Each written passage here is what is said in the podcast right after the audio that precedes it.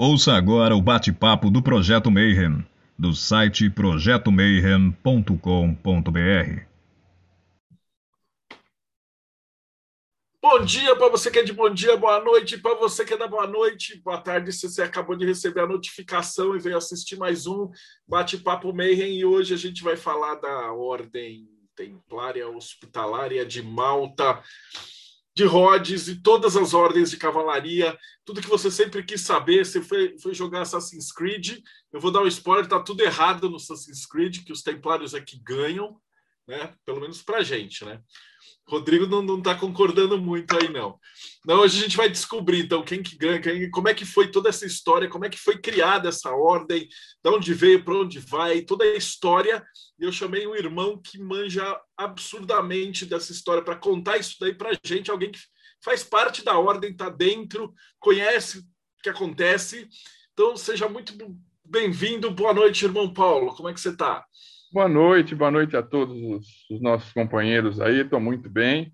E é um enorme prazer participar dessa, desse tão concorrido meeting que o Marcelo encabeça e muito agradecido pelo convite e espero que vocês desfrutem da, da nossa pequena palestra aí a respeito dos é, Cavaleiros da Ordem de Malta.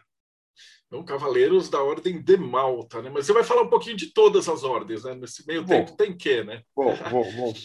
Então, a primeira pergunta, antes da gente começar na palestra, o pessoal ficou perguntando assim: poxa, e a jornada, né? Como é que eu faço para chegar, ser cavaleiro, etc. Então, eu ia pedir para você poder contar um pouquinho da tua história, né? Como é que você conheceu maçonaria, entrou, estudou? De onde que você chegou à conclusão de falar assim: pô, isso é que eu gosto, né? Eu vou por esse caminho, né? Então, contar um pouquinho para a gente da tua jornada. Pois não. Bom, eu sou médico de formação profissional, eh, sou tenho como especialidade cirurgia geral, também tenho, sou médico do trabalho, médico do esporte, e hoje estou aposentado, graças a Deus, né? E entrei na, como cavaleiro da Ordem de Malta em 2005, tá? entrei na maçonaria em 2007, é, atualmente eu sou mestre instalado, grau 33 no rito escocês antigo e aceito. Uh, desde criança, eu sempre gostei muito de história. Sou um aficionado da história, principalmente a parte medieval, a parte de cruzada, sempre gostei muito. E um dia estava vendo a, a minha ascendência, eu sou Pinto da Fonseca, e estava vendo lá 68º grão-mestre da Ordem de Malta, Emanuel Pinto da Fonseca. Eu falei, opa, deixa eu ver aí, aprofundar. Aí eu, eu ingressei e fui me... Uh, aprofundar um pouco mais no conhecimento sobre a Ordem de Malta.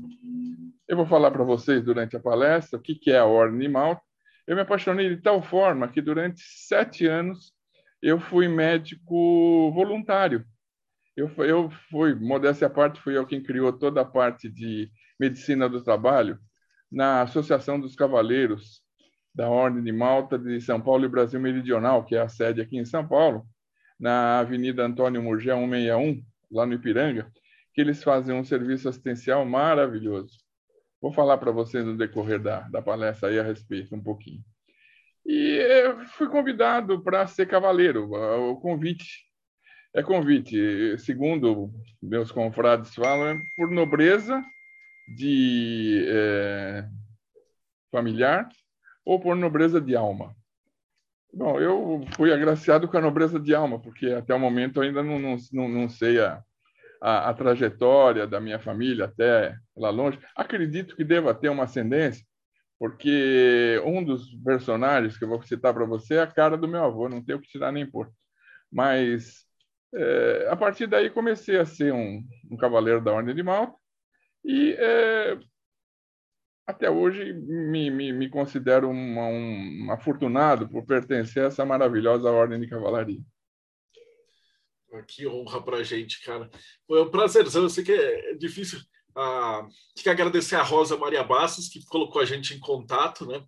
E da, da toda dificuldade de lidar com, com, tecnologia, mas a gente conseguiu resolver tudo e hoje. Graças a Deus é. À vontade, cara. Então, a, a, a a palestra é sua. Pode dar aí o share screen, a gente vai escutar aqui. Vamos lá, então. Aqui. Todo mundo está vendo aí? Tudo tranquilo, pode. Bom, aqui nós temos uh, um livro, Os Cavaleiros de Malta, escrito por Henry J. A. Sayre. É, esse é uma figura muito emblemática na, na ordem. É, ele é de origem francesa, nasceu em Barcelona, estudou história atual e medieval em Oxford, professor de história pela Universidade de Oxford, foi convidado a ser parte dos Cavaleiros de Malta, foi-lhe é, encomendado esse livro, The Knights of Malta, e um livro maravilhoso, foi, aí que eu iniciei o meu maior conhecimento a respeito dos Cavaleiros de Malta e conta basicamente a história completa dele. E é interessante, porque quando eu entrei na ordem, eu perguntei ao meu padrinho, eu, escuta, como é que eu faço para para entender um pouco a respeito da história da ordem, me aprofundar um pouquinho mais. Aí ele falou: Olha, nós não temos nada em português. Nós temos muita coisa em francês, inglês, alemão, polaco, espanhol, o que você quiser, mas em português eh, não temos nada. Bom, eu fui obrigado então a, a me, me, informar a respeito dos livros em inglês, espanhol, um pouco de alemão através do meu filho, um pouco de francês através do meu outro filho, e, e pude angariar um bom conhecimento a respeito da ordem. Aqui nós vemos os cavaleiros da ordem, né? Junto com. Você uh... mudou o slide ou não? Não, ainda não mudei. Ah, tá. Ok, é só porque às vezes ele dá um pau. Não se preocupe. Aí tá aqui. Então, esse é Belzec, esse, esse daqui é o. Uh, é um, é um grão-mestre da ordem. Eles estão discutindo a respeito de um, do Zinzin, que é uma briga interna que houve para ascender ao trono do Império Otomano então, é, é uma história comprida, que só, uma, uma palestra a respeito disso. Mas uh, vamos seguir o, o, o, trajeto, porque a história é muito. São 900 anos de ordem. Tá? A Terra Santa. Essa é a bandeira da ordem, né? a cruz octogonal com as oito pontas, a cruz branca num fundo vermelho. Bom, é, tudo começou em 1047, é, através do Ducado de Amalfi, tá? os amalfitanos. Amalfi é uma das quatro repúblicas marítimas da, da atual Itália. Amalfi, Pisa, Gênova e Veneza. São as repúblicas marítimas que a Itália tem. E, inclusive, na bandeira da, da, da, da Marinha Italiana, nós temos os quatro brasões dos quatro repúblicas. Amalfi, nesta época, por volta do ano 1000, mais propriamente em 1047, ela fazia um comércio muito grande com o Oriente, Oriente Médio, e trazia muitos produtos e levava muitos produtos. E é, a sede dela, fora Amalfi, era na cidade de Jerusalém. Então, eles tinham muitos funcionários, eles tinham muitos comerciantes que passavam pela cidade de Jerusalém. E, é, incrivelmente, eles não tinham lugar para se hospedar, para curar suas possíveis feridas, doenças. E, então, os amalfitanos eles criaram, um, junto com a ordem beneditina, um pouco abaixo do Santo Sepulcro. O Santo Sepulcro ele só atendia o pessoal ortodoxo, da, da, da, principalmente da Grécia, e não atendia muito católico. E, então, eles criaram um, um hospício. Né? Hospício vem de hospitium, do, do, do, do latim, que quer dizer lugar em que se pode hospedar e cuidar de suas doenças e tudo mais. E eles criaram esse hospício uh, em Jerusalém, ao lado da igreja de Santa Maria Latina, que era uh, uh, dirigida pelos beneditinos. Então, os beneditinos foram os primeiros que ajudaram os comerciantes de Amalfi nesse campo. Tá? Essa é a bandeira de Amalfi, muito semelhante né, com a bandeira da, da Ordem de Malta, a cruz octogonal, só que em um campo azul e a cruz em, em alva, uma cruz branca. Em 2015, eh, muitos arqueólogos israelenses, uma, uma equipe de arqueólogos israelenses, começou a descobrir ah, subterrâneo um hospital antigo, tá? É, esse hospital antigo ele ficava no Muristão, tá? Bezumuristan, que é do persa, que quer dizer lugar em que se trata, ou lugar em que se cura. Então, todo o bairro cristão da atual Jerusalém era conhecido na época medieval como Muristão. Tá? Então, isso daí é uma, é uma parte da, da, das enfermarias que eles encontravam. Segundo uh, as informações que eu tenho, pelo menos 2 mil leitos eram observados neste hospital. Como vocês podem ver, eu falo muito de hospital, né? A ordem ela foi criada sempre com base junto a um hospital. O objeto uh, maior da ordem é o hospital, é tratar os doentes. Tá? No futuro, ela vai se militarizar também, e eu vou falar o porquê. Mas vamos seguir. Aqui nós temos o, Berardo, o Beato Gerardo de Sassotenk. Tá? Ele foi o primeiro administrador não beneditino da ordem. Foi ele que iniciou a, a ordem militar religiosa, conhecido como os Cavaleiros é, de, de São João de Jerusalém são os primeiros cavaleiros, a primeira ordem militar que se formou no Oriente Médio, particularmente na cidade de Jerusalém, foi a Ordem de São João de Jerusalém. É, ele foi um, uma figura extremamente carismática é, para a ordem, tanto que ele é conhecido e afamado e é reverenciado como o fundador da ordem.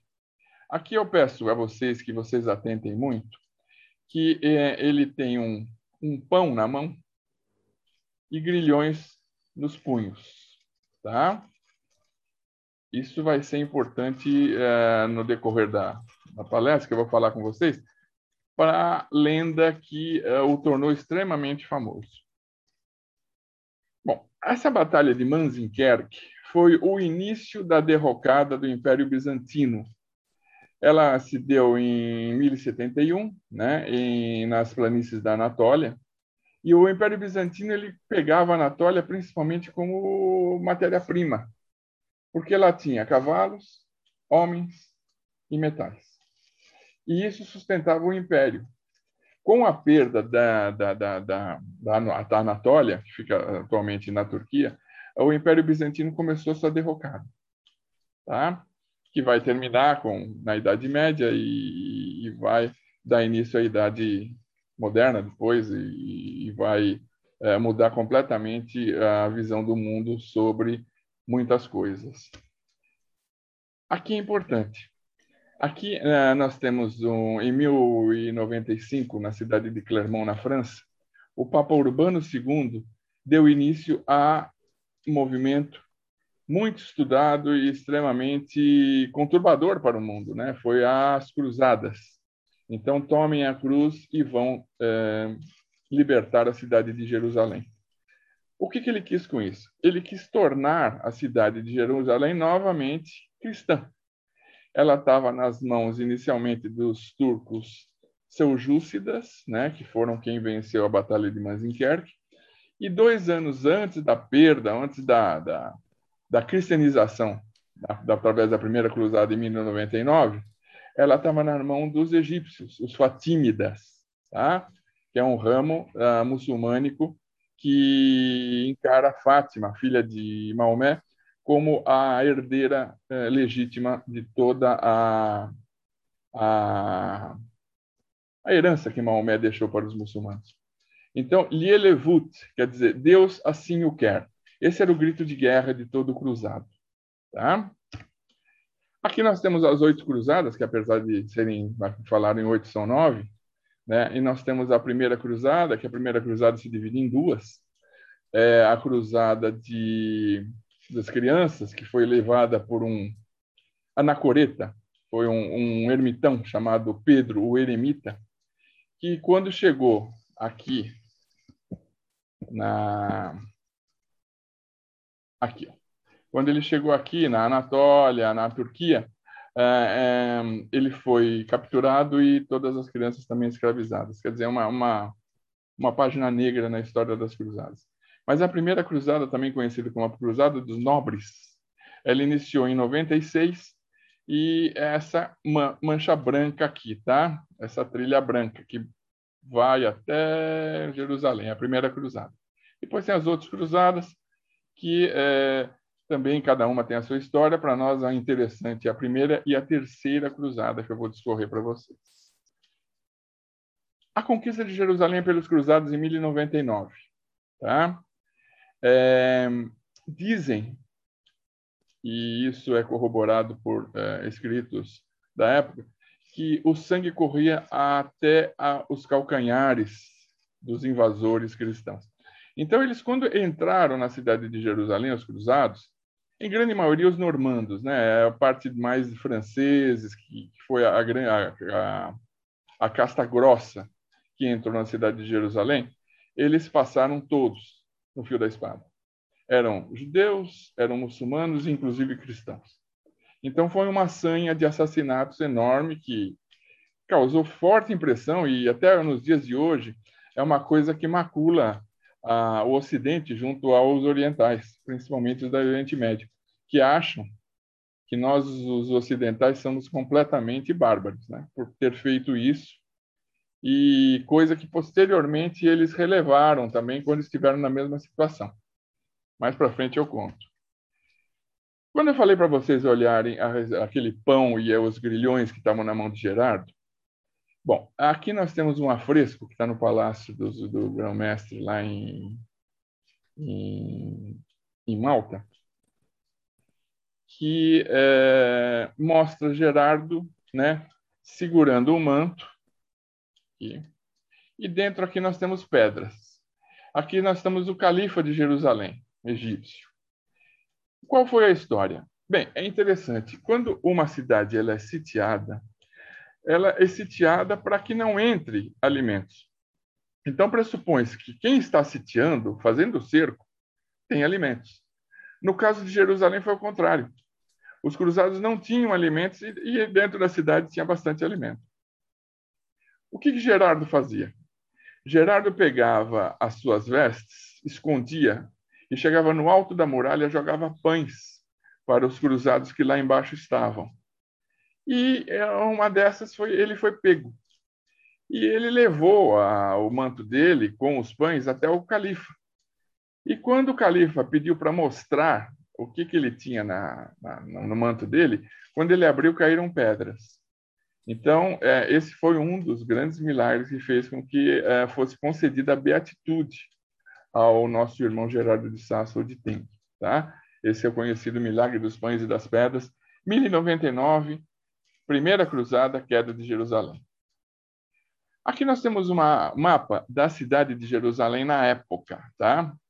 Aqui nós temos o Santo Sepulcro, aqui nós temos a igreja de Santa Maria Magna ou Santa Maria Latina, aqui a igreja de São João, que é o patrono não só da maçonaria, mas também da ordem animal, e aqui era o grande hospício, tá? Nesse quarteirão aqui, hoje é o quarteirão uh, cristão que existe em, em Jerusalém. No local em que eh, pressupõe-se que foi uh, mais ou menos a, a, a parte eh, em que existiu o, o, hospital, existe um grande monumento feito pelo, pela, pelos ingleses a respeito do, do local. Inclusive, pode ver Muristão aqui, né? O Muristão aqui, o Muristão, cidade de Jerusalém. Ainda existe hoje, é um é um, é um monumento é, atual, é um monumento é, da nossa geração, e ele se encontra aqui. Um pouco acima desse monumento, existe uma igreja chamada Igreja de Cristo Ressuscitado, que é uma igreja luterana, né? que tem toda a história e tal, não sei o que, foi ali que era mais ou menos a igreja de Santa Maria, Santa Maria Latina que os beneditinos tanto tempo levaram. Bom, Gerardo, ele em 1099, ele com o advento da, da cristianização de Jerusalém, ele foi foi lhe concedido a ele e ao hospital muito dinheiro e muitas terras, né? coisa que fez com que ele realmente pudesse é, fazer dessa ordem uma, uma coisa mundial. Então, ele, ele tinha na Europa também, na, na no Oriente Próximo e, e em Jerusalém, uh, voluntários ou pessoas que o ajudavam. E desta, ele criou uma ordem chamada Ordem dos Cavaleiros de São João. Por que de São João? Existe uma lenda que fala que Isabel, mulher de Zacarias, é, no prédio em que foi feita a ordem, no, no, hospital, ela recebeu a notícia do arcanjo Gabriel de que estava grávida de São João Batista. Então, foi é, através disso que é, se é, optou, né, se, se abraçou a ideia de que São João Batista fosse o grande patrono da Ordem de Malta. E até hoje é o grande patrono da Ordem de Malta, São João Batista. Em 1113, através de uma bula papal, Pie Postulati Voluntatis, essa ordem ela foi oficializada pelo Papa, sendo que os seus integrantes só deviam obediência ao Papa e à Sé, que é católica. Inicialmente, eles levaram uma vida monástica, né, como, como confrades mesmo, eram chamados confrades, eles se, conheciam, se, se tratavam entre eles como confrades, né?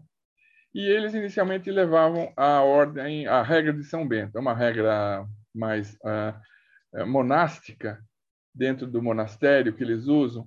E, e, como eles saíam muito e voltavam, tal, posteriormente eles assumiram a, a regra de Santo Agostinho, que não era tão ligada a monastério, mas a, também à vida profana. Então, eles levavam uma, um pouco mais de liberdade quanto à sua vida. Bom, é, em 1120, o Papa Calixto II ele concede uma autonomia para a eleição do grão-mestre. Por que em 1120? Porque em 1120 eh, falece o Beato Gerardo.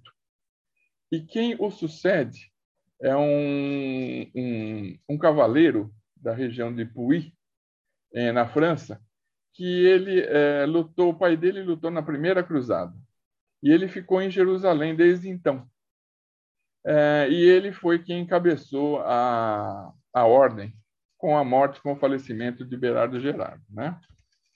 É o Raimundo, o Raimundo de Puy, né? Pode ver que eles têm, ele, ele, ele aqui, ele é ele é retratado com uma armadura, com a ordem, claro, isso daí não, não, não existia, mas é, é, mais simbólico. E, é, e ele é, militarizou a ordem. Por que, que ele militarizou a ordem? É, os, os integrantes da ordem, apesar de receber o título de cavaleiros, não eram cavaleiros. Eram pessoas da, da, da, da do povo que uh, se voluntariava e ajudava no hospital.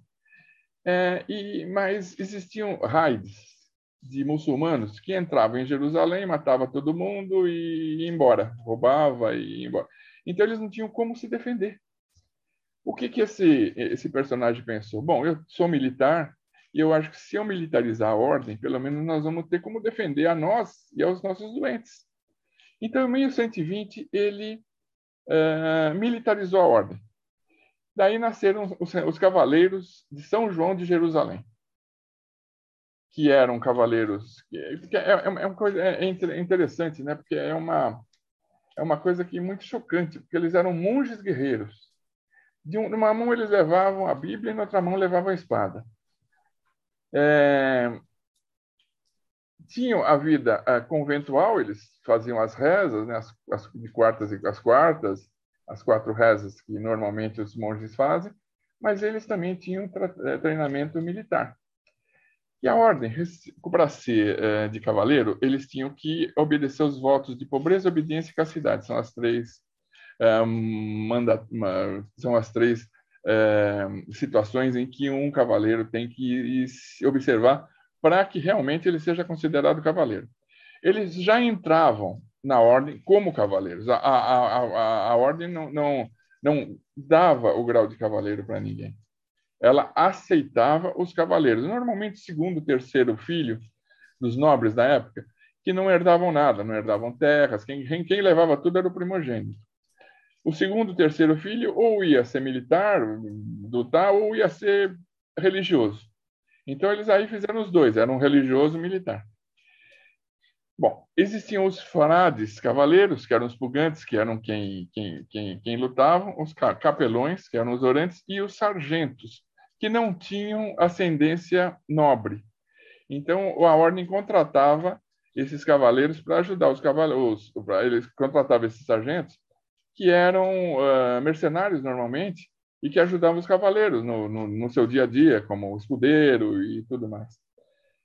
Interessante também que existiam cavaleiros que uh, não lutavam na guerra. Por quê? Porque, por exemplo, para você celebrar uma missa, você não pode ter sangue nas suas mãos. Isso começou com Aaron, que era irmão de Moisés, nas, com as sete tribos, com o Êxodo. Então, desde aquela época, os levitas, que eram a, a, a tribo que levava a vida sacerdotal, ela não podia entrar em guerra. Então, observando isso, os frades que celebravam missa, eles não eram militares. Tá? Aqui nós temos Raimundo de Puy, com a cruz e a espada. E aqui o mais antigo monumento contendo as regras da ordem. Aí houve uma mudança de regra. É, Raimundo de Puy ele descreveu as regras mais propriamente é, utilizáveis para o que realmente eles faziam, né? Eles eram frades cavaleiros, mas que tinham a vida religiosa, mas também tinham a vida militar. Então, ele adequou uma regra dele, que é a regra dos cavaleiros, que é baseada mais ou menos no início das regras de Santo Agostinho, mas com um acréscimo de algumas coisas e a subtração de muitas outras também. Aqui é um fresco que nós temos no Palácio do Grão-Mestre, também lá em Valeta, em Malta, que é Raimundo de Puy fazendo o primeiro capítulo, é a primeira é, reunião junto com os cavaleiros. Né? vestimenta dos cavaleiros. Os cavaleiros, inicialmente, como eram uh, muito, guiados, muito, ligados no início aos beneditinos, tá? os beneditinos de Cluny. Tá? Os beneditinos de Cluny eles usavam hábito negro. Poxa, mas por que hábito negro? Né? Porque os templários usam branco, que significa paz, pureza. O hábito negro significa humildade, sofreguidão, introversão, né? fé. Então eles usavam o hábito negro com uma cruz latina. Na época não era uma cruz octogonal, era uma cruz batida, né? uma cruz com os, os, os, os, os braços uh, diferentes, o braço horizontal menor que o vertical, e de cor branca, que eram utilizados no lado esquerdo, porque quando ele fechava a capa, a cruz ficava em cima do seu coração. Nessa época, nós também tínhamos irmãs hospitalárias, que também ajudavam bastante no hospital. O hospital era o Hospital de São João, que era para homens, e tínhamos o Hospital de Santa Maria Madalena, que era para mulheres. O Beato Gerardo era o supervisor do, do, do Hospital de Homens, e uh, uma irmã Agnes, que passou para a história como Agnes, é que é, supervisionava o Hospital Santa Maria Madalena das irmãs hospitalárias no, na época. Né? As irmãs hospitalárias elas é, eram de grande ajuda para a, o tratamento junto aos doentes. Quando a, a ordem saiu da, da, da Palestina, saiu da, da, da, Palestina cristã em 1187, após a Batalha de Hattin, eu vou falar para vocês mais para frente, elas vieram para a Europa e elas não mais assumiram as tarefas de cuidar de doente, elas só assumiram as tarefas de religiosas até hoje elas são religiosas. Tá? Como que era, então, o, na época, na Primeira Cruzada, mais ou menos, a vestimenta do, do, do, do hospitaleiro, hospitalário, tá? Assim como existem os templários, que eram do templo de Salomão, existem os hospitalários, que eram do hospital. Eles tinham um elmo, chamado na época de tonel, tá? uma sobrecapa preta com a cruz do lado esquerdo, uma vestimenta com a cruz, sempre uma cruz latina, não é uma cruz uh, octogonal. Aqui mostra a cruz octogonal para dar um, um sentido mais hospitalário, mas era uma cruz latina. E a sua cota de malha, esporas e espada e machado e tudo mais, tá? Esse é o típico soldado, típico frei uh, hospitalário da época da Primeira Cruzada, século XII, século XIII. Aqui nós já temos um templário, né? O templário ele tinha toda a veste branca. Por que, que eles tinham as vestes brancas?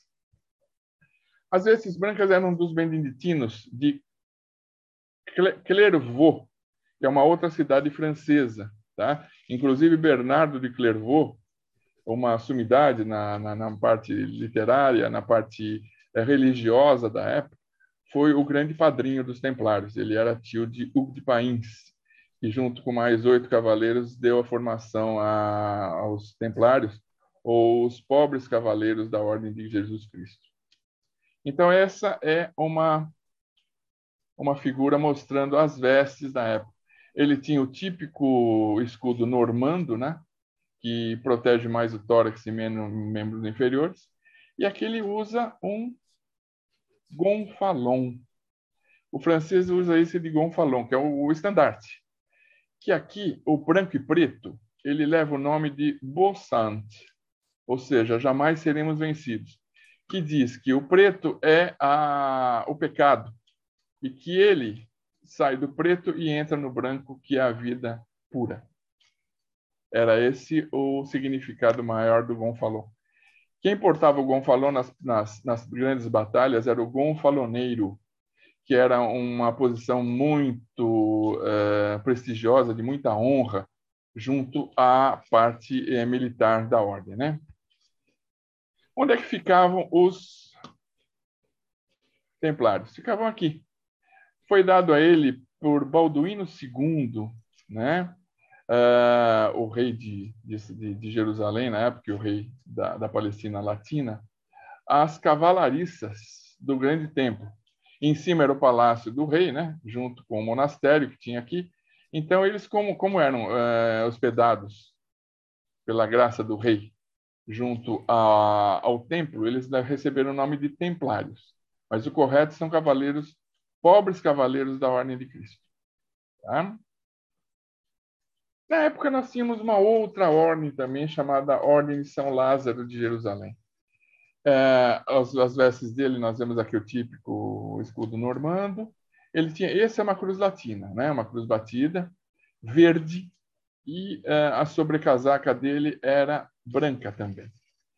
É, qual é a característica principal dos, dos Cavaleiros de São Lázaro? Eles tinham um hospital de leprosos. Todos os cavaleiros das ordens e todos os cavaleiros que não eram de ordens nobres ou, ou cavaleiros ou, ou batalhadores ou mesmo qualquer pessoal do povo é, podia se é, utilizar dos, dos serviços do, do Hospital dos Leprosos. Inclusive, era muito incentivado aos cavaleiros, tanto os, os, os templários quanto aos, eh, aos hospitalários, que quando adquirissem a doença a lepra, né, hoje ranceníase, eles se transferissem para a Ordem de São Lázaro. E eles, de bom grado, faziam isso. Apesar da terrível doença, eles também entraram em combate e eram extremamente corajosos, de uma bravura intensa. O primeiro ordem, o primeiro grão-mestre, o primeiro organizador, o primeiro gerente da, do hospital foi o Berato Gerardo também, né? Foi aqui o Berato Gerardo. E depois, é, uma, uma, outra ordem teve os seus, os seus outros grão-mestres, mas o inicial foi o Berato Gerardo da Ordem dos Cavaleiros de São João de Jerusalém. Onde que eles ficavam? Eles ficavam aqui, ó, eles tinham que ficar fora do, da muralha, né? fora da muralha de Jerusalém, e próximo aqui do portão de São Lázaro. Tá? Esse é, é, é, é o mapa de Jerusalém da época da, das cruzadas, e os cavaleiros de São Lázaro ficavam aqui. Nós temos também os cavaleiros da Ordem Teutônica, os cavaleiros alemães, né? Só que os cavaleiros alemães eles não existiam no começo. Com a perda de Jerusalém em 1189, 1187, uh, o principal ponto de, de, de, de concentração dos cavaleiros, com a sede das ordens militares, ah, do rei também. Ficou na cidade de Acre, Acro, na época. E lá existia uma ah, igreja de Santa Maria dos Alemães. Os teutônicos eles sempre foram muito devotos de Santa Maria, né, de, de Nossa Senhora. Inclusive, é, quando eles vieram aqui, largaram a Jerusalém, eles vieram para a Europa, eles ficavam no Báltico. E eles têm uma. A sede deles hoje é na Áustria, né? E na antiga Alemanha, quase divisa com a Polônia, numa cidadezinha chamada Marienburg, é, eles, eles na época eles tinham a sede grande deles. Também tinham como uma vestimenta o branco, né? Era uma ordem hospitalária e ele tinha uma cruz preta, pateada. Essa cruz aqui está vendo? Ela é uma cruz pateada, tem as pátias, é, ou seja, a, o braço são a cruz com os dois ramos do mesmo tamanho, só que a ponta é alargada. Então é denominada cruz pateada. Aqui tem o gonfalão deles. E eles, é, na época da primeira cruzada e da segunda cruzada, terceira cruzada também não existiam. Eles foram existir posteriormente lá na cidade de, de Acre, tá? Mas aqui, ao lado do, do mercado de gado, em Jerusalém da época, existia a, a, a igreja Santa Maria dos Alemães, que foi o, o estopim, foi o, a, a semente uh, pela qual uh, futuramente fosse criada a Ordem dos Cavaleiros Teutônicos. Também lutaram na, na, na Palestina, né, na, na Palestina Latina, e em 2191 eles se retiraram para o Báltico. A outra ordem que nasceu na Palestina Latina também, em Jerusalém propriamente dita, foi a ordem Sacra Ordem Militar Jeros, Jerosolimitana do Santo Sepulcro. É, era a guarda pessoal do rei, né? foi o rei Godofredo de Bulhões, que foi o primeiro rei de Israel na, na Palestina Latina, que foi quem é, liderou a primeira cruzada. Ele foi é, o primeiro rei de Jerusalém. E ele criou essa ordem militar, tá? que além de, de, de lhe dar proteção, sendo uma guarda real, também seguia preceitos religiosos e, e sua guarda era, era uma coisa de elite. O seu maior símbolo é a cruz de Jerusalém. É uma cruz pateada também com quatro cruzetas, uma em cada lado. É, a, a, a denominação principal dessa cruz é que, sendo cinco cruzes, elas podem representar as cinco chagas de Jesus, ou as quatro cruzetas, que são os quatro grandes evangelistas: João, Marcos, Mateus e Lucas. Eles também ficavam, essa guarda também ficava no Templo de Jerusalém, parte mais alta no Monte Moriá. Bom, é, sinais de pertencimento. O que são sinais de pertencimento? Ah, o esquadro compasso é um sinal de pertencimento? Sim, um sinal de pertencimento. Representando a maçonaria. Uh, e tem assim como vários, vários símbolos que nós temos, né? Então, os sinais de pertencimento das, das, das ordens uh, de cavalaria, o hospital era preto e vermelho, posteriormente, inicialmente era branco e preto. Uh, um, uh, em 1200 e alguma coisa, um papa, eu vou falar para vocês mais para frente, ele concedeu a, a, a cor vermelha na sobrecasaca quando em batalha. Então, os, os, os hospitalários, os cavaleiros de São João, de Rhodes e de Malta, quando em batalha, eles usavam uma sobrecasaca vermelha com uma cruz latina branca, passando, transpassando todo o seu dorso. Tá? Isso eu vou mostrar para frente. São Lázaro, uma cruz grega simples ou pateada, teutônicos, tal, e todas as, as ordens, elas tinham os seus sinais de pertencimento, seus uniformes, entre aspas, né? Que é, ao longe você via que já sabia quem era aquele, aquele, aquele guerreiro. 1259, Alexandre V instituiu-se como com, com, os cavaleiros de São João para trazer, tá, devem trajar-se tanto em batalha como fora delas, não. É só em batalha, tá? Fora delas eles voltam a usar o preto e o branco. É uma sobrecasaca de coloração vermelha, com a cruz latina chapada, branca bordada, costurada e nos escudos também. Tá? Aqui nós já vemos uma, uma configuração um pouco diferente. Como não é tão próximo da primeira cruzada, é, é próximo da, da, é posterior à segunda cruzada e já próximo quase da, da, da perda da Palestina Latina, ah, os trajes deles são diferentes. Você vê o, o próprio uh, elmo que eles usam, as espadas que eles têm, a dágua também, o tipo de escudo. Então, com o decorrer das eras, existe sempre uma mudança nos uniformes deles.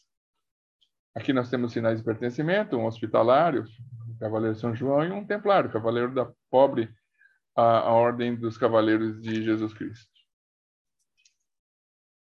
Falando em Palestina Latina, aqui nós temos uma um mapinha sobre a Palestina Latina, né?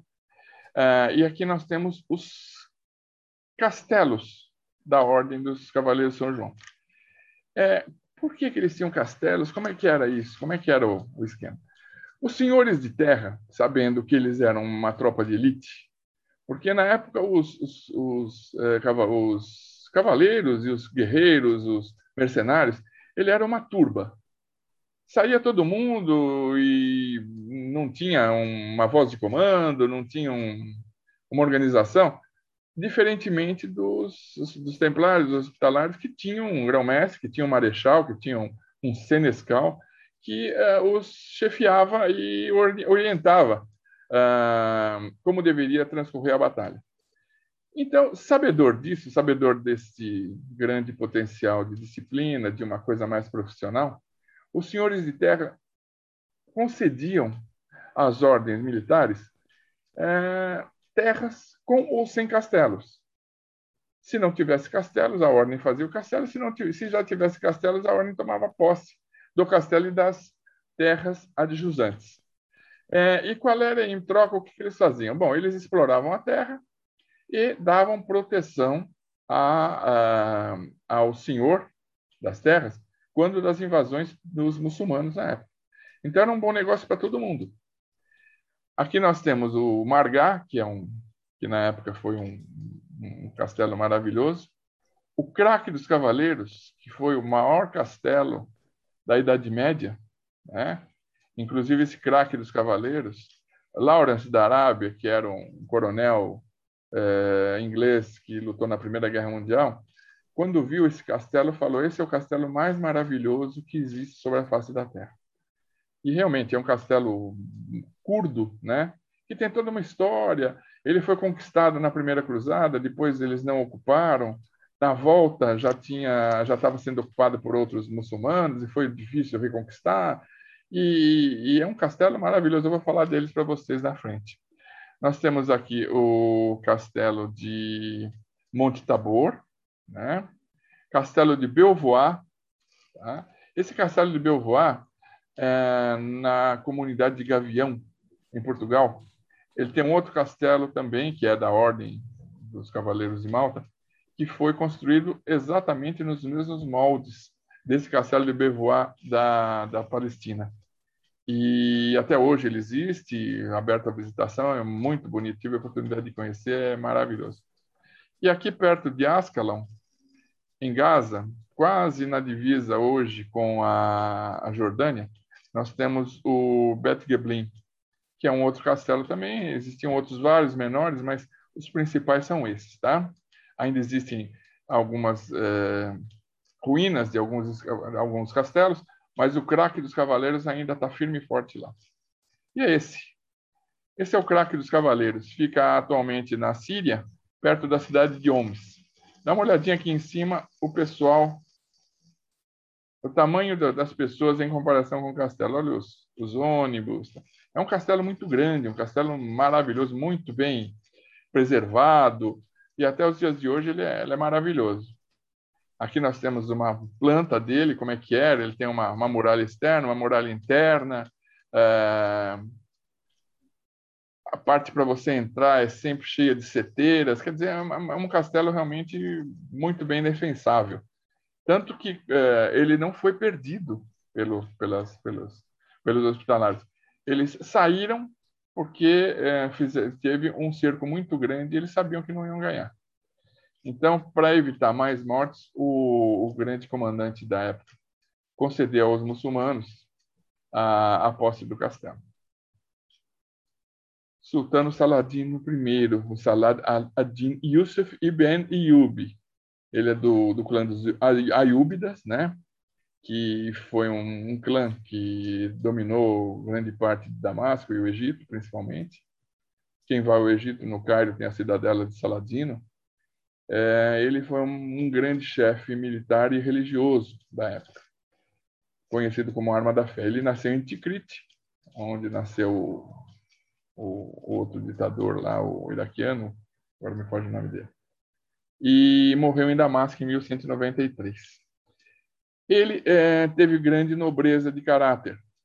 Ele conquistou Jerusalém, tá? Em 1187, após a Batalha dos Cornos de Hati, e não massacrou o povo como os cruzados da primeira cruzada.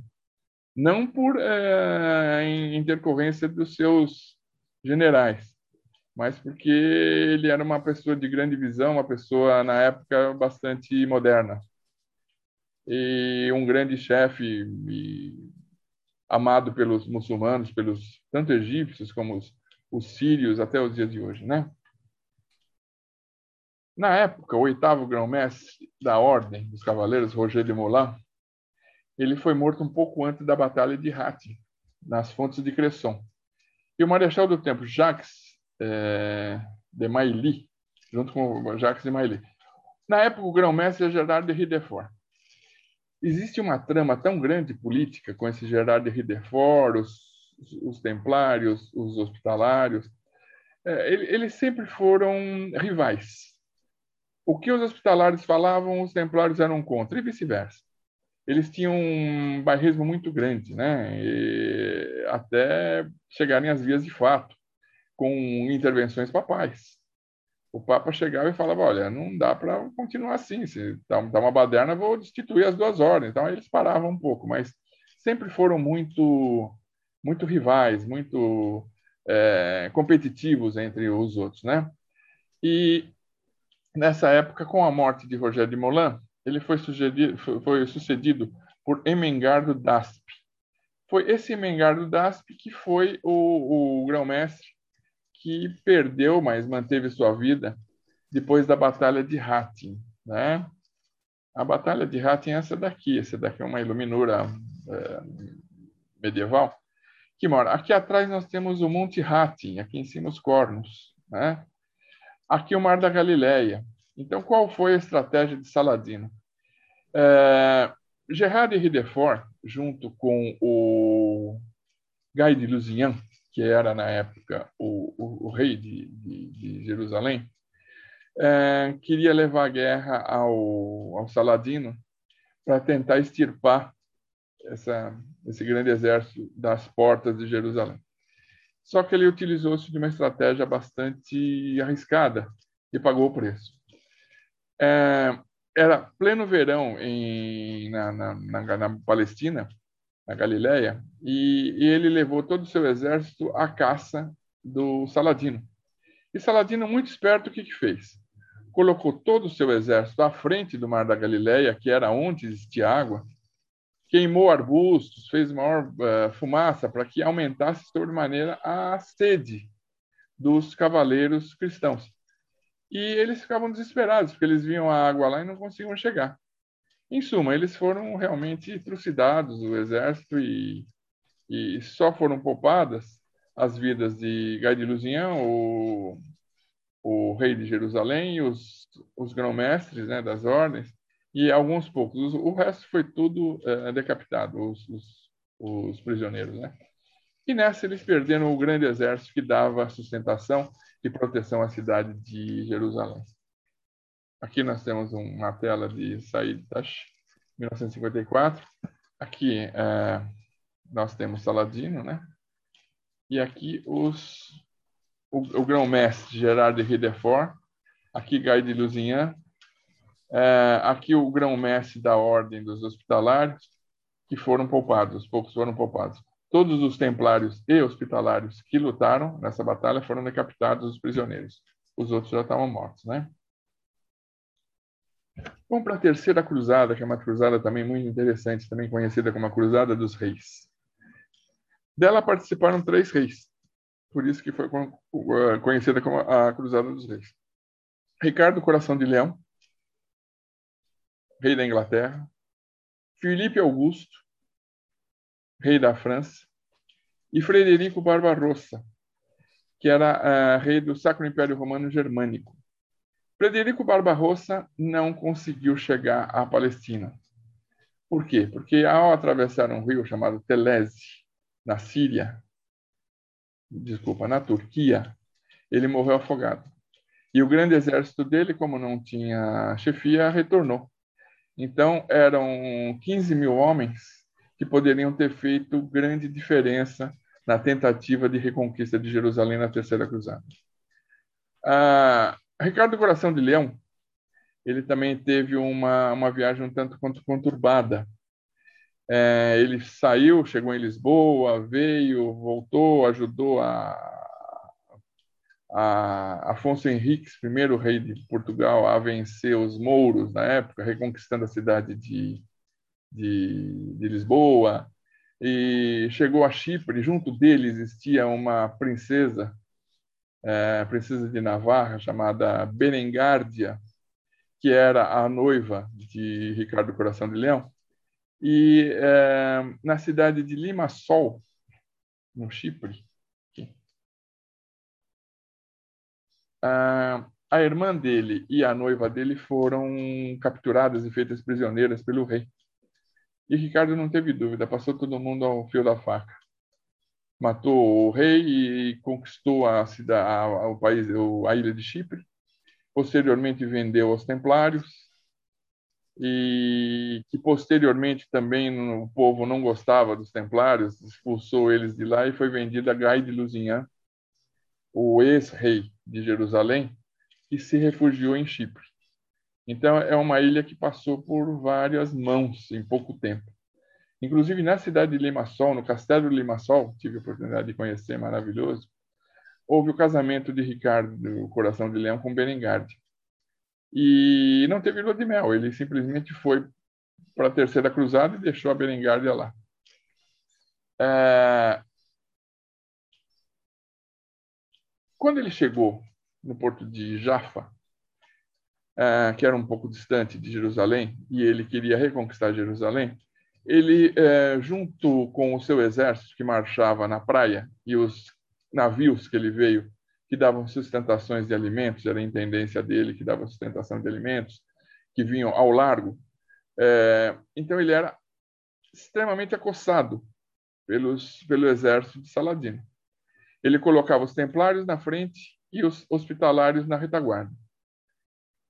Interessantemente, os hospitalários receberam tanta ameaça, tantas baixas, que o Garnier de Nablus, que na época era o décimo grão-mestre da ordem, chegou a, a Ricardo e falou: Alteza, nós precisamos eh, nos virar e fazer uma carga de cavalaria contra eles, porque nós não estamos suportando.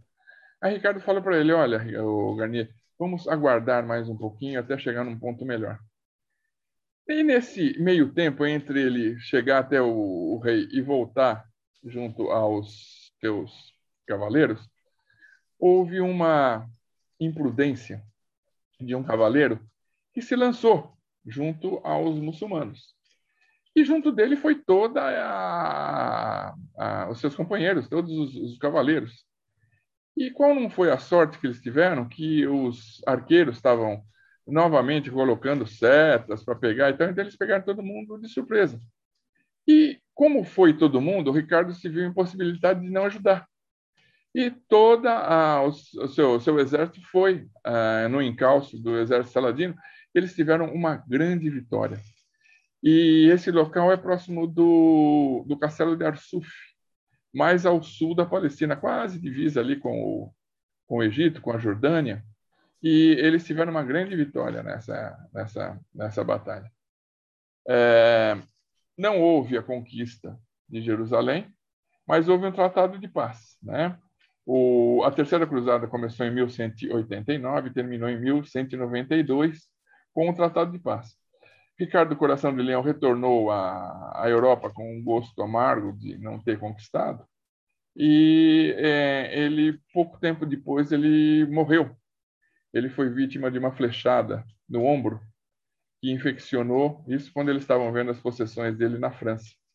Porque o Ricardo Coração de Leão, ele não falava uma palavra em inglês, só falava francês. Porque além de ser rei da Inglaterra, ele também era, era conde da Aquitânia e duque da Normandia. Então ele estava na Normandia, uh, vistoriando os castelos que ele tinha, quando ele levou essa flechada. E disso adviu a infecção e ele morreu. Tá? Depois tem a história do João Sem Terra, que é o irmão dele e tal, também é outra é outra outro ponto da história muito interessante. Hermann Salz, ele não foi o primeiro grão-mestre, mas ele foi o mais importante. Foi ele que instituiu a regra dos Cavaleiros Templários, foi ele que organizou, foi ele que, na época, ele é, firmou as bases do, do, do, dos teutônicos e ele fez coisas muito grandes, né? Então, ele é considerado, pelos Cavaleiros Teutônicos até o dia de hoje, como o maior grão-mestre que a Ordem já teve. Também com seus sinais de pertencimento, né? Aqui nós vemos a túnica branca, a cruz prateada em negro. Também é uma ordem hospitalária, volto a dizer também dava suporte aos doentes e feridos.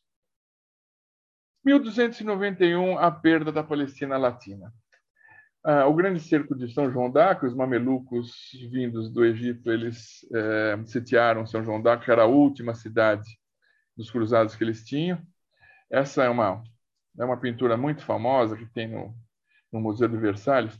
Quem já teve a oportunidade de ir ao Museu de, ao, ao Palácio de Versalhes, é, Lá dentro tem um, um setor só de idade medieval.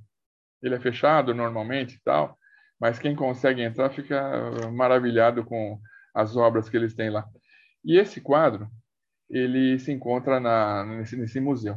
Aqui nós vemos o Marechal Guilherme de Clermont, foi um grande herói da, da batalha do cerco de, de Acre, e é, ele é, encabeçou, ele levou, ele liderou, ele era o marechal da, da ordem e veio a morrer com uma lança no peito também e não sobreviveu. É, o grão-mestre da época dos Templários era o Jean de Villiers. É, ele saiu extremamente ferido da batalha, tanto que ele foi levado por seus companheiros. No meio da batalha, conseguiram trasladá-lo para um navio navio hospitalário e ele deixou a, a, a cidade de São João d'Arc. É, não teve é, o, o grão-mestre dos, dos, dos, templários não teve a mesma sorte. Tá? Guilherme de Belvaux, é, ele estava lutando quando ele se escorou na muralha do castelo. E os seus companheiros falaram: Poxa, o que, que é? Tá? Se acovardou e tal. Ele falou: Não, eu nunca me acovardo. Eu fui ferido mortalmente. Ele levantou o braço, ele tinha uma flecha no oco axilar dele e veio a morrer devido a esse ferimento. Então, o de, ele era o 21º grão-mestre da Ordem dos Templários. O Jean de Villiers era o 22º grão-mestre da Ordem dos Templários, dos, dos Hospitalários, e ele continuou até 1294. O que, que aconteceu depois de 1291? Ah, toda a Palestina latina, todos os exércitos, principalmente os exércitos eh, francos, né, que a grande maioria era francesa. Existiam italianos, existiam polacos, alemães, uma série, mas a, a grande, a grosso mesmo, eram os franceses. Eles retornaram para a Europa. Inicialmente eles foram a Chipre, né? E eles ficaram em Chipre durante muito tempo, principalmente a Ordem Templária, né, que veio a futuramente um, desaparecer em 1312, com a morte em 1314 do seu último grão-mestre, Jacques de Molay. E como é que aconteceu isso? Bom, uh, perda da, Santa, da Terra Santa e início da Ordem Rhodes. O que, que aconteceu? Bom, em 1291 saíram da Palestina e foram para a ilha de Chipre. Só que os hospitalares não estavam felizes na ilha de Chipre, assim como os templários também não, e todo mundo. Porque existia uma grande cobrança do rei de Chipre, que era o Gai de Lusignan, que não queria eles lá, que achava que era uh, uma afronta, que era uma ameaça ao reinado dele e tal. Então, o que, que o, o Fulco de Villarré fez? Ele cobiçou a ilha de Rhodes. Próximo da, de Chipre existe a ilha de Rhodes, né? hoje grega. Na época era do Império Bizantino. Então, o Eufulcus ele ficava meio assim, né? Porque que vai tirar do exército bizantino, mas o Império Bizantino não dava muita importância para essa, essa, essa ilha, que é uma ilha maravilhosa tudo se planta dá, tem terra boa, é grande, tem portos maravilhosos, mas eh, era, era na época mais povoada por piratas. Então esse Fulco de Villarreal se juntou com outro pirata, também um pirata veneziano, e eh, aos poucos foi tentando e tentando, tentando, até que conquistou toda a ilha. Solicitou ao padre, ao Papa, uma permissão de fazer isso, porque a ilha era bizantina, era de um, de um império cristão, e foi concedido pelo Papa, sim. Então, em 1310, ele conquistou o, a ilha de Rhodes e levou toda a ordem para a ilha de Rhodes. Tá? Aqui nós podemos ver, no mapa antigo, aonde fica a maior cidade né, de Rhodes. Aqui ficava o Colosso de Rhodes, né, que era uma estátua em bronze enorme, gigantesca do deus Hélio. Tá? Hoje nós temos onde tinha a, a estátua do deus Hélio, nós temos duas gazelas de bronze também, que marcam aonde era a entrada, onde ficava o grande colosso de Rhodes. E aqui dentro é que foi é, criada a sede dos cavaleiros. Aqui eu, eu quero que, os, que os, vocês atentem que nós temos o Monte Filermo e aqui em cima nós temos uma igreja, tá?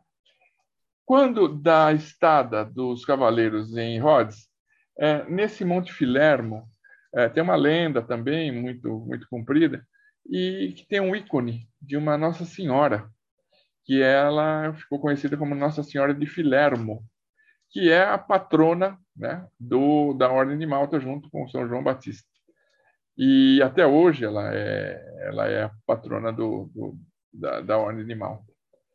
E aqui nós podemos ver uma uma pintura sobre a, a conquista de Rhodes. Esse quadro se chama The Prize of Rhodes, o prêmio de Rhodes, né? Também mostra aqui os, os com toda a sua a sua indumentária já conhecida, é, em, em, luta com os últimos é, piratas que, que existiam na ilha. Então, esse tem o Fulco de Villarré, né? O o, o último grão-mestre da, da ordem em Chipre e o primeiro em Rhodes. Durante o reinado dele, durante o grão-mestrado dele, é que se viam moedas cunhadas com a cruz octogonal, tá? As, a cruz das oito pontas. Que é, a partir daí realmente a história prova que já existia. Existiam rumores de que ela tenha sido adotada antes pela, pela Ordem dos, dos Cavaleiros, mas com firmeza ela é, ela é reconhecida a partir de Foucault de Villarré, que usava na sua cunhagem de, de, de, moedas. E as oito pontas significam as oito beatitudes, nesta época. Tá? Bem-aventurados os pobres espíritos, porque deles é o reino dos céus. Bem-aventurados os que choram, porque serão consolados. Bem-aventurados os mansos, porque possuirão a terra. Bem-aventurados que têm fome e sede de justiça, porque serão saciados. Bem-aventurados os misericordiosos, porque alcançarão misericórdia. Bem-aventurados os corações puros, porque verão a Deus.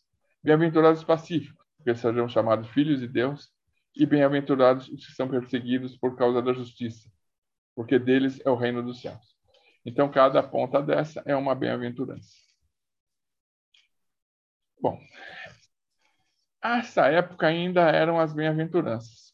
Posteriormente, ah, essas oito pontas elas foram ah, destinadas às línguas da, da ordem. O que, que são as línguas da ordem? Bom, foi visto militarmente de que não adianta, cada um falava uma língua, porque eles são várias, eh, de várias etnias, né? Tem é, portugueses, tem alemães, tem inglês, cada um fala uma língua. Então, o que, que se houve por bem de fazer?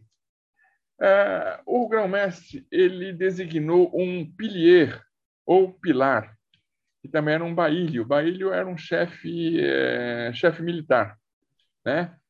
De cada ordem, de cada língua. Então, durante uma batalha, esses piliers que falavam a língua deles e mais uma outra língua, normalmente o francês, que a, a ordem sempre foi, no seu início, muito ligada à França, é, recebia ordens centrais e passava para os seus companheiros, para os seus comandados. Então, foi uma, uma, uma, um, mecanismo muito bom de você conseguir passar uma ordem é, de uma tática militar para as várias línguas que existem. E é, convencionou-se que cada língua dessa deveria ter um cargo junto à ordem. Então, o, o Bailly, ou prior de Provence, tinha o cargo de Gran Comendador, que substituía o vice-grão-mestre. O de Auvergne, Provence e Auvergne são franceses, regiões da França, tá? É, ele era o marechal. O da França, propriamente dito, fora é, Auvergne e Provence, o resto da França, era o cargo de hospitalário. É ele que dava ah, atenção à parte mais é, de benemerência, à parte mais é, de tratamento dos, dos, dos, dos doentes. O prior da Itália, cargo de almirante. Aragão e Navarra, gran conservador em tendência, tá? Antigamente só existia é, Aragão e Navarra, da Espanha. Na Inglaterra, o Turco Pilier, cavalaria ligeira. Alemanha, Gran Bailho de fortificações. E, posteriormente, a última foi Castela e Portugal, que é o grão chanceler, o chefia do governo, mais a parte é, diplomática da, da ordem. Né? Aqui nós temos as bandeiras das oito ordens, né, das oito línguas. Né? Aqui nós temos Provence, Auvergne, França, Itália, o escudo da ordem, Aragão e Navarra, Inglaterra, Alemanha e Castelo e Portugal. Ainda hoje, essas oito bandeiras são hasteadas no, no, no na, na, em, na, no Monte Aventino, onde nós temos a Vila de Malta, que é uma área mais diplomática. As oito bandeiras são hasteadas lá é, todo dia. Aqui nós temos Rhodes, né? o Castelo do Grão-Mestre, aqui à frente do, do Castelo do Grão-Mestre, aqui a Baía dos, dos Cruzeiros, e aqui a parte mais interna, que era a Baía mais militar. Aqui atrás, do lado de cá, é que nós temos aonde ficava o grande Colosso de Rhodes. Lugar maravilhoso, tive a oportunidade de estar duas vezes lá, é sensacional. A rua principal de lá chama-se Rua dos Cavaleiros. Aqui ficavam os albergues das línguas. Cada uh, língua tinha o seu albergue, que albergava os seus cavaleiros. Então, a Rua dos Cavaleiros. Esta rua ela fica dentro de um lugar chamado Colacium. Tá? Aqui fica o, o Palácio do Grão-Mestre e a Rua dos Cavaleiros, que vai até o porto. Esse Colacium, que é um, um grande complexo de de, de prédios, palácio, os albergues. Aqui nós temos também o hospital, o grande hospital, como eu falo para vocês, sempre a ordem ligada a um hospital. Nós temos a armeria aqui, temos a igreja também de São João. Ele à noite ele era fechado e só quem podia transitar por aqui eram os cavaleiros. Durante o dia era livre acesso, mas à noite só quem transitava aqui eram os cavaleiros. E cada uh, cada língua tinha seu albergue aqui na, na Rua dos Cavaleiros. Tá? Aqui, nesse ponto, é que ficava o, o grande colosso de Rhodes. Deodato de Gozon. Existe uma lenda, esse Deodato de Gozon foi o 26º grão-mestre da ordem.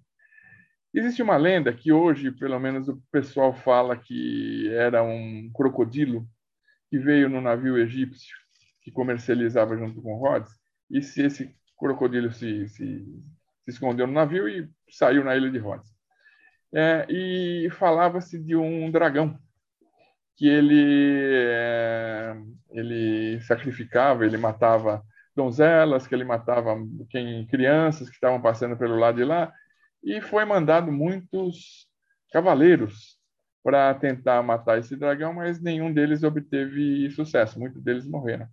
Até que se Deodato de Gozon se tomou de dores e treinou.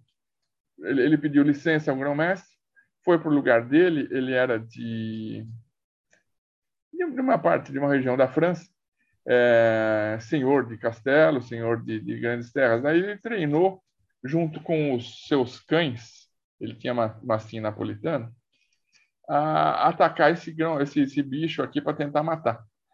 E o grão-mestre tinha proibido, devido a grandes perdas que ele tinha tido com os cavaleiros, de que houvesse uma tentativa de, de tentar matar esse bicho. Ele desobedeceu a ordem do grão-mestre, mas foi lá e matou, conseguiu, se feriu, os cachorros dele morreram, mas ele conseguiu matar. Inclusive, tirou a cabeça do, do, da, do dragão, que na época era um crocodilo, e colocou na entrada do palácio do grão-mestre. E ficou lá durante muitos anos, há poucos séculos atrás é que, que desapareceu. E, e, ele é conhecido como matador de dragões. Né? Houve um, um, um desacordo entre ele e o grão-mestre, o grão-mestre quis expulsá-los, mas ele ouviu a, a voz da, dos outros cavaleiros e tal, e no fim ele deixou e e pela fama que ele teve, ele foi guindado à posição de 26º grão-mestre da ordem. Essa Virgem de Filermo, né, um ícone que eu falei para vocês, ela é padroeira da ordem do Mediterrâneo e do arquipélago de Malta. Ela é, é, é padroeira de todo o Mediterrâneo também.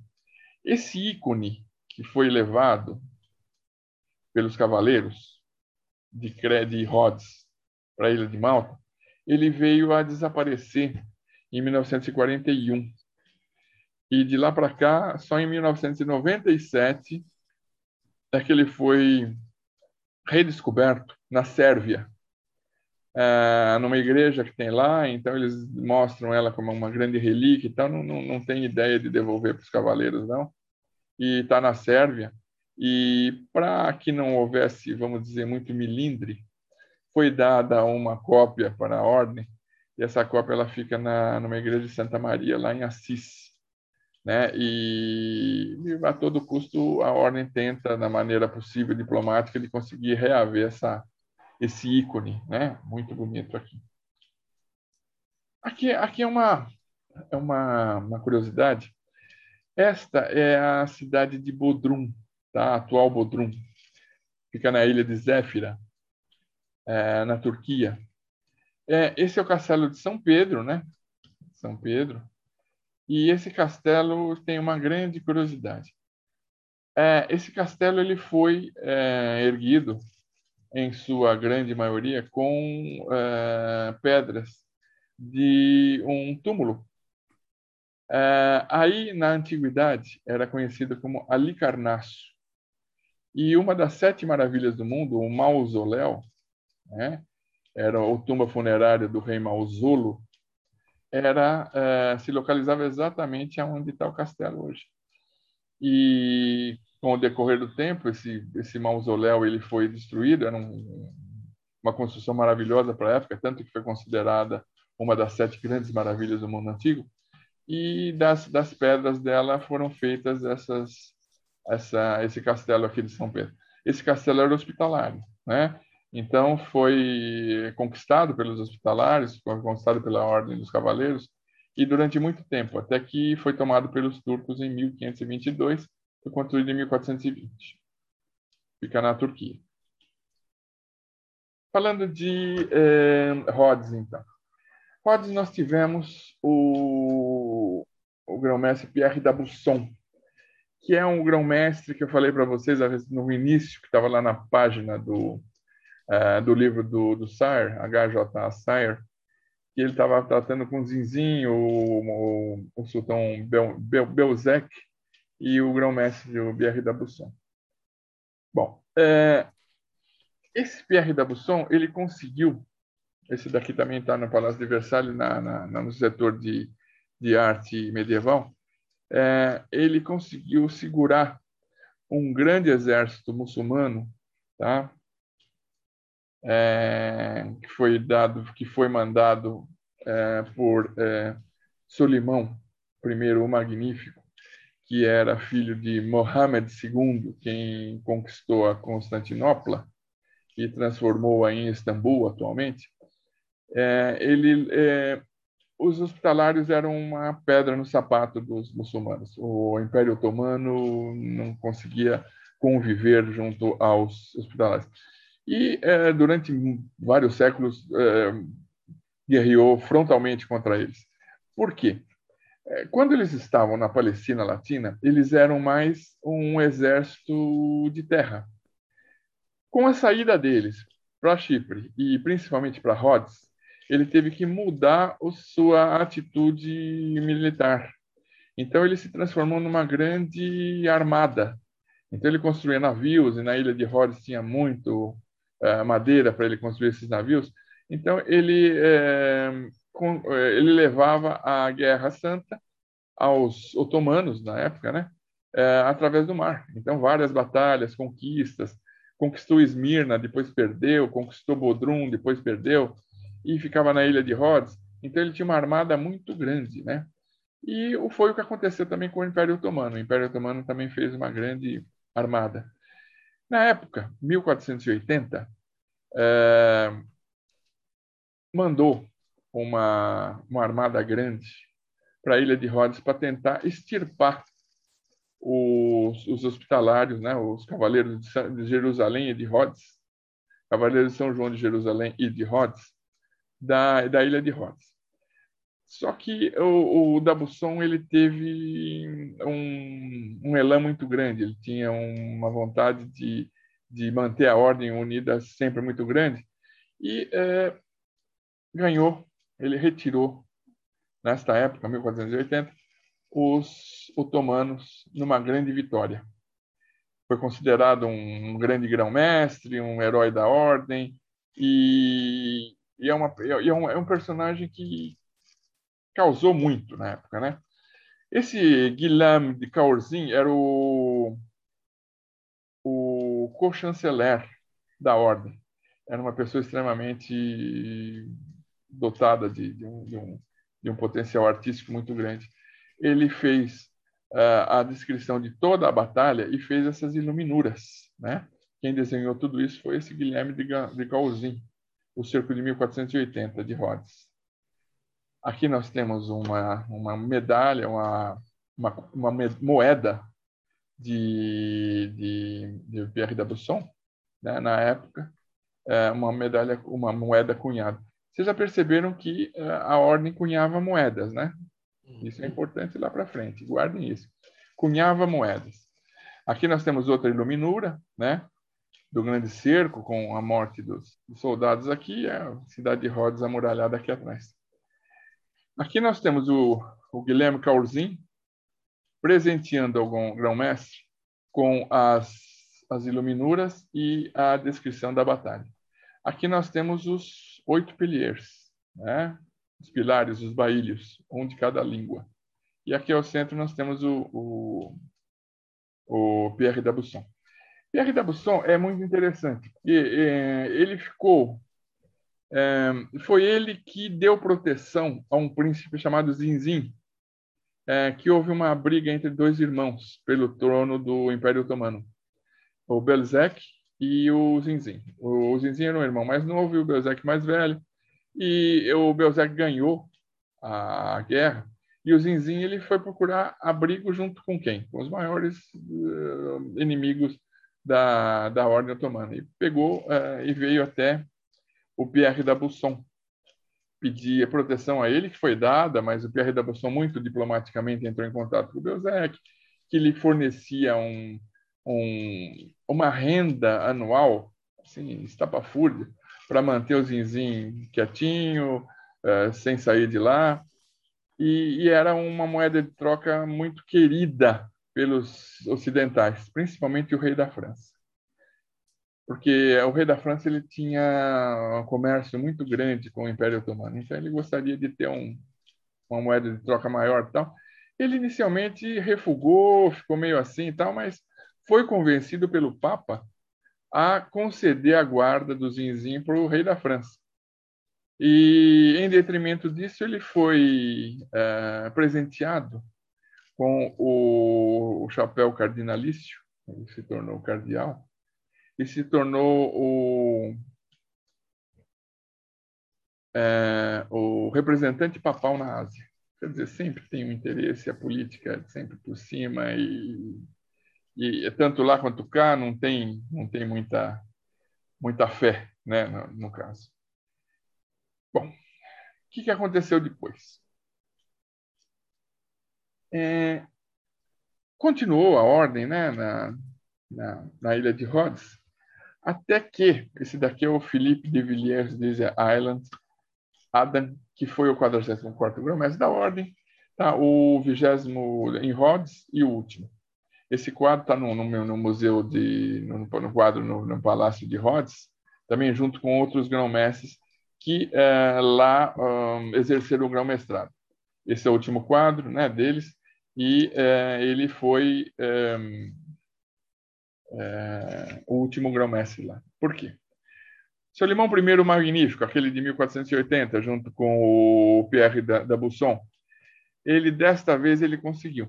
Né? Ele levou tão grande a armada para Rhodes que ele conseguiu, uh, depois de, de, muito, de uma luta muito grande, ele conseguiu uh, conquistar a ilha.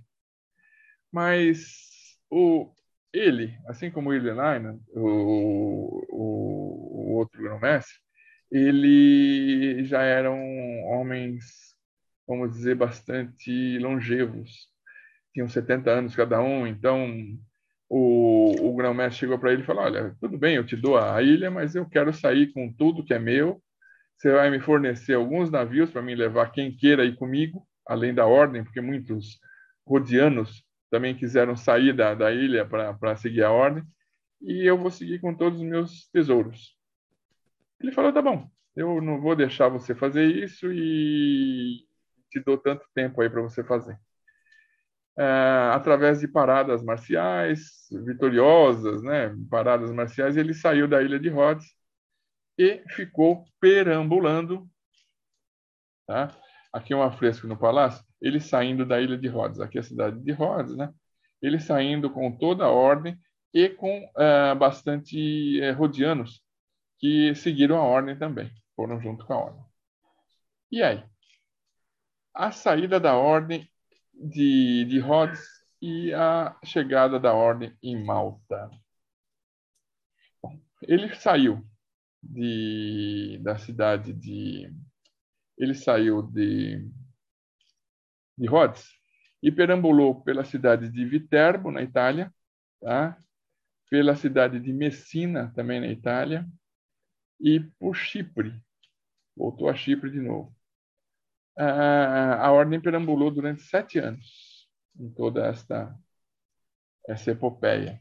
Não tinha lugar para ir, não tinha mais a sua sede, não tinha mais a sua terra. Até que essa figura aqui, Carlos V, é, imperador do Sacro Império Romano Germânico e rei da Espanha, que vivia num litígio muito grande com Clemente VII, que era o Papa, é, chegaram num acordo e o Papa solicitou a ele que fosse dado, já que ele tinha um, um grande império, que fosse dado uma sede à ordem. E ele fez em sistema de suzerania. Ele concedeu o arquipélago maltês à ordem de Malta, hoje, né? Então, eram os cavaleiros de São João de Jerusalém, Rhodes e agora de Malta.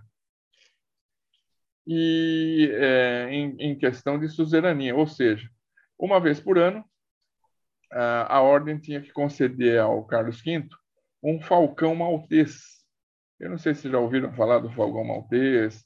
É um grande filme que teve com Humphrey Bogart é, a respeito dos cavaleiros e tal. E, então existiu o, o, o, o falcão maltês. Inclusive na ilha de Rhodes eles têm na casa de souvenir um falcão para vender, igualzinho do filme e tal. O pessoal aproveita tudo. E ele concedeu em, em, em regime de suzerania, a, o arquipélago maltês à ordem, né? É, aqui nós temos o arquipélago maltês, né? Aqui é a maior ilha, que é a ilha de Malta. Uma ilha pequena de Comino, né, que tem um, hotelzinho só e pouca gente, e a ilha de Gozo, que tem a, a capital é, Vitória, tem um ponto lá em cima em na qual era a sede, que existe um grande forte lá. Tá? E aqui ficava a região nevrálgica da ilha de Malta. Tá? Aqui perto de Rabat, aqui do lado existia uma cidade chamada Medina, existe hoje uma cidade chamada Medina, que antes da chegada dos cavaleiros era a capital da ilha. Ao lado aqui existe uma, uma espécie de uma baía, chama-se Baía das Galeras. Existiam três cidades, Senglia, Birgu e Conspícua. E depois do Grande Cerco de Malta, de 1565, mudou-se para Vitoriosa, é, Conspícua e... O quê? E Birgu. É, a cidade de Valeta foi feita depois do Grande Cerco de Malta, que eu vou falar para vocês já já. Bom, Felipe Villiers Lise Adam tomou posse da ilha em 1900, 1530, tá? porém os cavaleiros já estavam lá em março, tomou em outubro. Essa também está no, no, Palácio de Versalhes, uma pintura maravilhosa que está no setor medieval deles lá. Aqui nós temos o grão-mestre da ordem com seus cavaleiros, com a sua casaca vermelha, já na época, já utilizando-se da cruz octogonal, tá? E a bandeira da ordem é uma cruz latina, uma cruz chapeada em campo vermelho e cruz branca, tá? É o 44º mestre da ordem, né? O primeiro mestre em Malta. Ela está em Rhodes também, esse, essa pintura. Aqui nós temos o, o Forte de Sant'Angelo, que está em Vitoriosa. Esse forte foi o primeiro forte que eles fizeram lá. Ele ficava bem na, no, no, início da, da, da Baía das Galeras, as, as galeras vinham para cá e, e ancoravam aqui. Então é um forte feito é, muito é, visado à defesa, extremamente armado e a cidade toda era armada. E, inclusive era conhecida a Malta como a fortaleza da Europa porque a cidade toda era uma fortaleza, né? Porque os, o Império Otomano via e mexe vinha fazer raids aí, tentar tirar os cavaleiros aí do meio do Mediterrâneo. Essa foto quem tirou fui eu, em 2012, que é dentro do palácio, no, no, no alto do palácio do, do grão-mestre, é, existe essa, aqui existe uma escada, aqui uma varanda e aqui dentro era a sala, uma sala de guerra, na qual foi feita toda a, a estratégia para que eles conseguissem vencer a, a, os, os, otomanos, né? É muito cheio de história. Uma outra curiosidade é um cavaleiro de Malta também, aos 15 anos, já era cardeal. Ele era neto do Papa Paulo III e prior da Ordem em Veneza. Está no Museu Nacional de, de Artes, na Galeria de Artes de Washington, essa, essa pintura de Tiziano.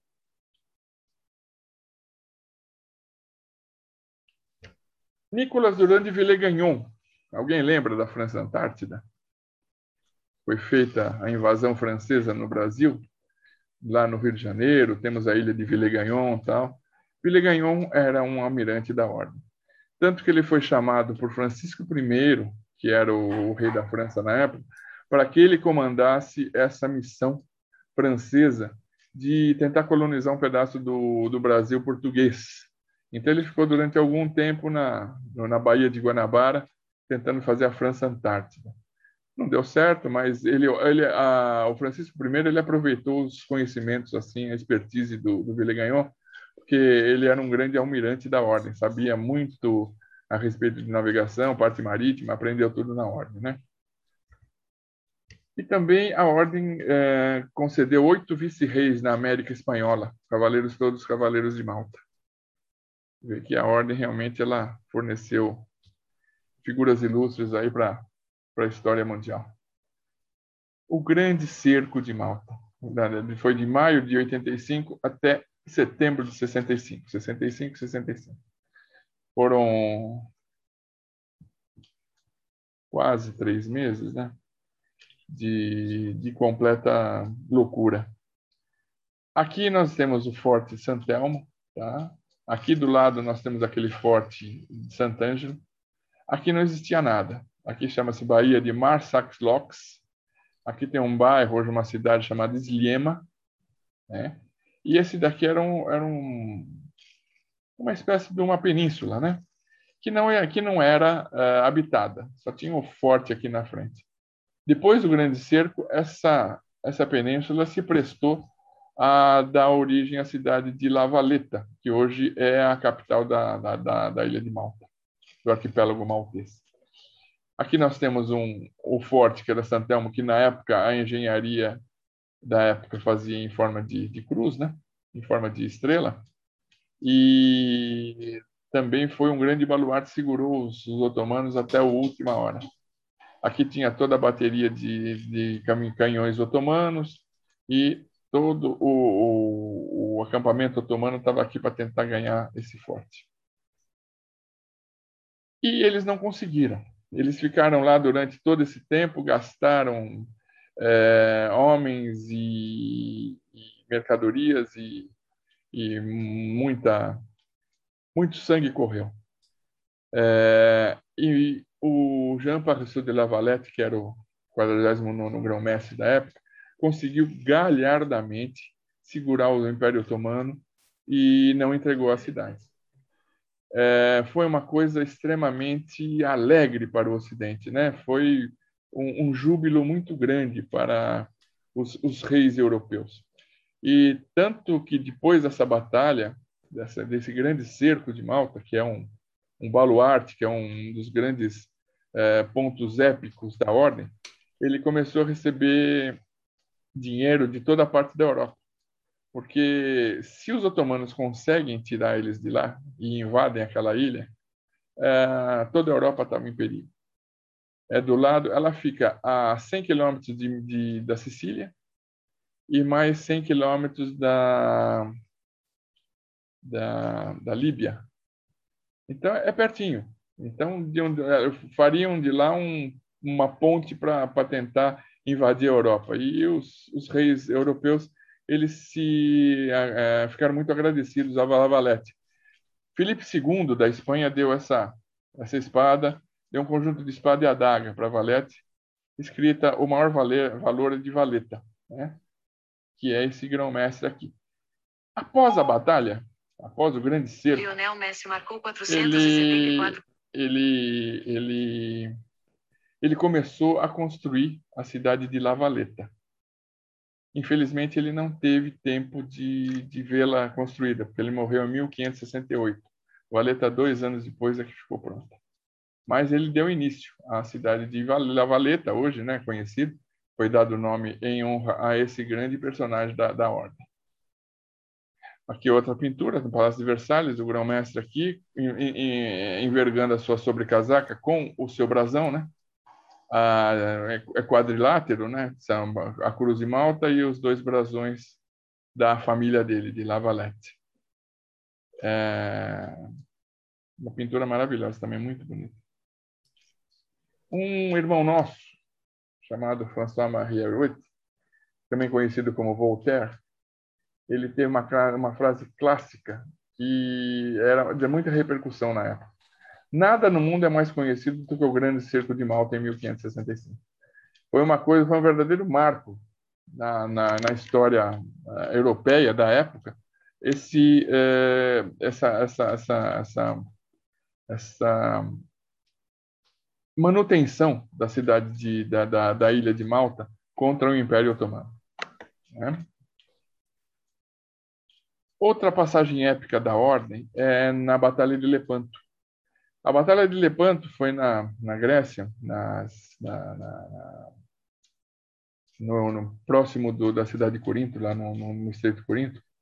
E através dessa batalha é que foi contida um pouco o ímpeto é, expansionista do Império Otomano, porque a grande maioria da esquadra otomana foi destruída nessa batalha. É, quem, quem, participou dela foi a República de Veneza, Reino da Espanha, os Cavaleiros de Malta e os Estados Pontifício. João da Áustria, né, que foi o comandante, a, a ordem mandou quatro galeras. Tá? Dessas quatro galeras, nenhuma voltou. e poucos foram os cavaleiros que foram e conseguiram voltar. Foi uma, uma batalha muito encarniçada, muita gente morreu, mas a partir desse momento, né, em 1571, para frente, o, a Europa respirou um pouco mais é, livremente com a grande derrocada da, da esquadra otomana. Aqui nós temos um selo também da ordem, né? Que nós temos as galeras, essa galera da ordem, a galera otomana, né? Em batalha campal marítima. Outra coisa também importante é que, além de cunhar moedas, a ordem também estampava selos. Então, guardem bem: moedas e selos a ordem fazia. Como eu falei para vocês desde o começo, a ordem sempre foi ligada a um hospital. E uma das maiores enfermarias que a Europa já viu se localiza na, na ilha de Malta. 600 leitos. Eu tive a oportunidade de vê-la também. Hoje é um centro uh, de Mediterrâneo de conferências, é um lugar de, de turismo, mas é, é, um local assim é, de uma grandiosidade que, que causa até um pouco de constrangimento para quem a vê pela primeira vez. É uma coisa muito grande, muito enorme, o chão completamente é, lavável. É, a ordem sempre primou, ela foi uma das pioneiras em, na, no pensamento quanto a microorganismos. Todos os, os talheres e pratos que eram dados para os doentes eram de prata. E o sulfato de prata, hoje, sabidamente, é uma substância que é bactericida. Então, o pessoal não sabia muito na época o porquê, mas sabia que dava certo. Então, todos os talheres e prataria e, e pratos da, da, da, da, ordem que era servido aos doentes eram de prata. Então, o, a grande enfermaria era um, era um ponto de referência onde todos os, os, grandes nobres e reis da, da Europa, quando se sentiam muito doentes, tal, procuravam a grande enfermaria porque era um centro médico por excelência e um dos maiores centros médicos que o mundo ocidental já teve. Então, é, é maravilhoso. Hoje ainda permanece, mas é, não, não serve mais como uma grande enfermaria. Aqui eu estou falando todos os, os, integrantes da ordem, desde o grão-mestre, que está vendo aqui, até os mais simples cavaleiros, tinham a sua passagem pelo hospital. Então, durante um tempo, eles passavam pelo hospital, depois eles passavam nas galeras, depois eles serviam junto ao palácio. Então, tinham ah, uma espécie de uma, uma organização que fazia com que eles passassem por todos.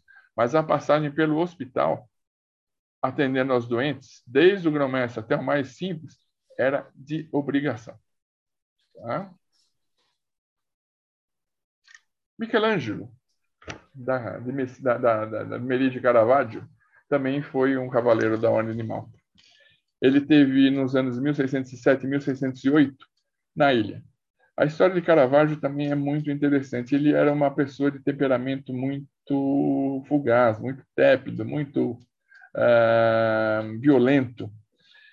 Então, ele morava, ele fazia suas obras de arte de, de, uma, de, uma, de uma singularidade enorme é, em Roma, inicialmente em Roma, depois ele foi até Viterbo, depois ele também desceu um pouco mais, e ele matou um homem num duelo. E esse homem era de algum prestígio. Então ele tinha um amigo, uma, uma condensa, e essa condensa tinha um filho que era cavaleiro de Malta. E essa condensa solicitou a ele que levasse o Caravaggio na sua viagem de Malta, porque ele estava na Itália, para fugir, para não, não ser preso, para não ser assassinado.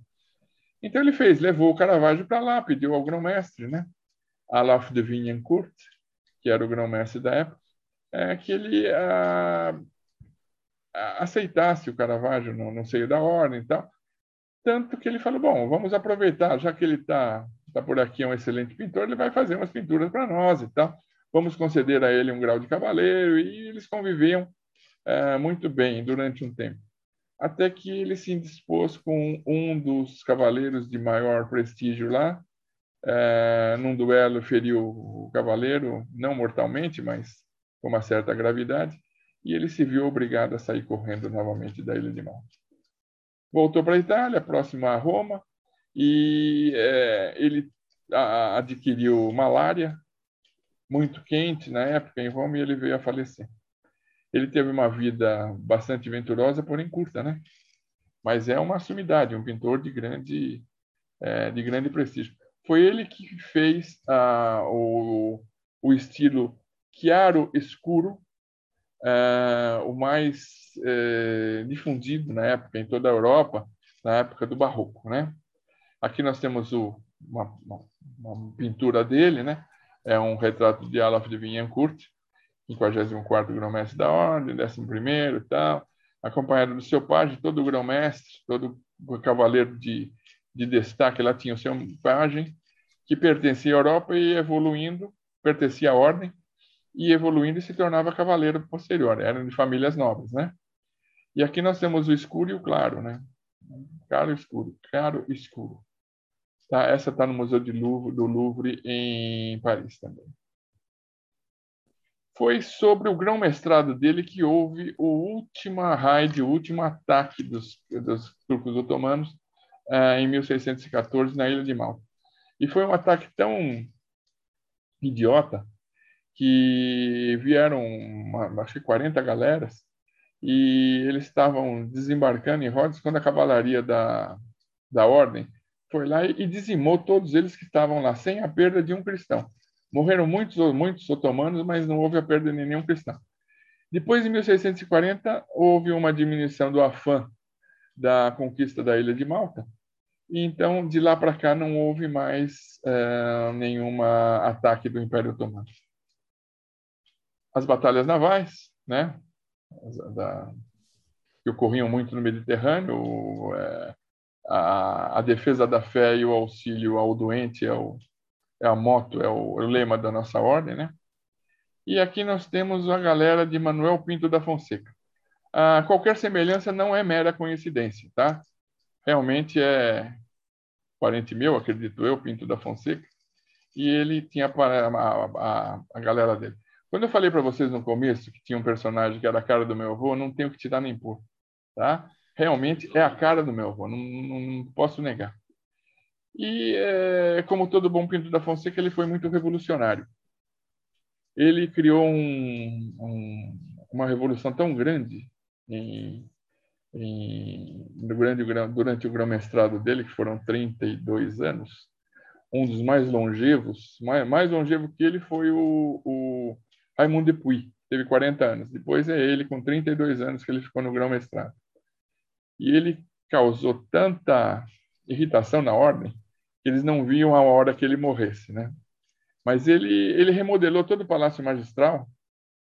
Hoje o Palácio Magistral é o palácio, é o, é o sede do governo. O presidente de Malta ele fica lá.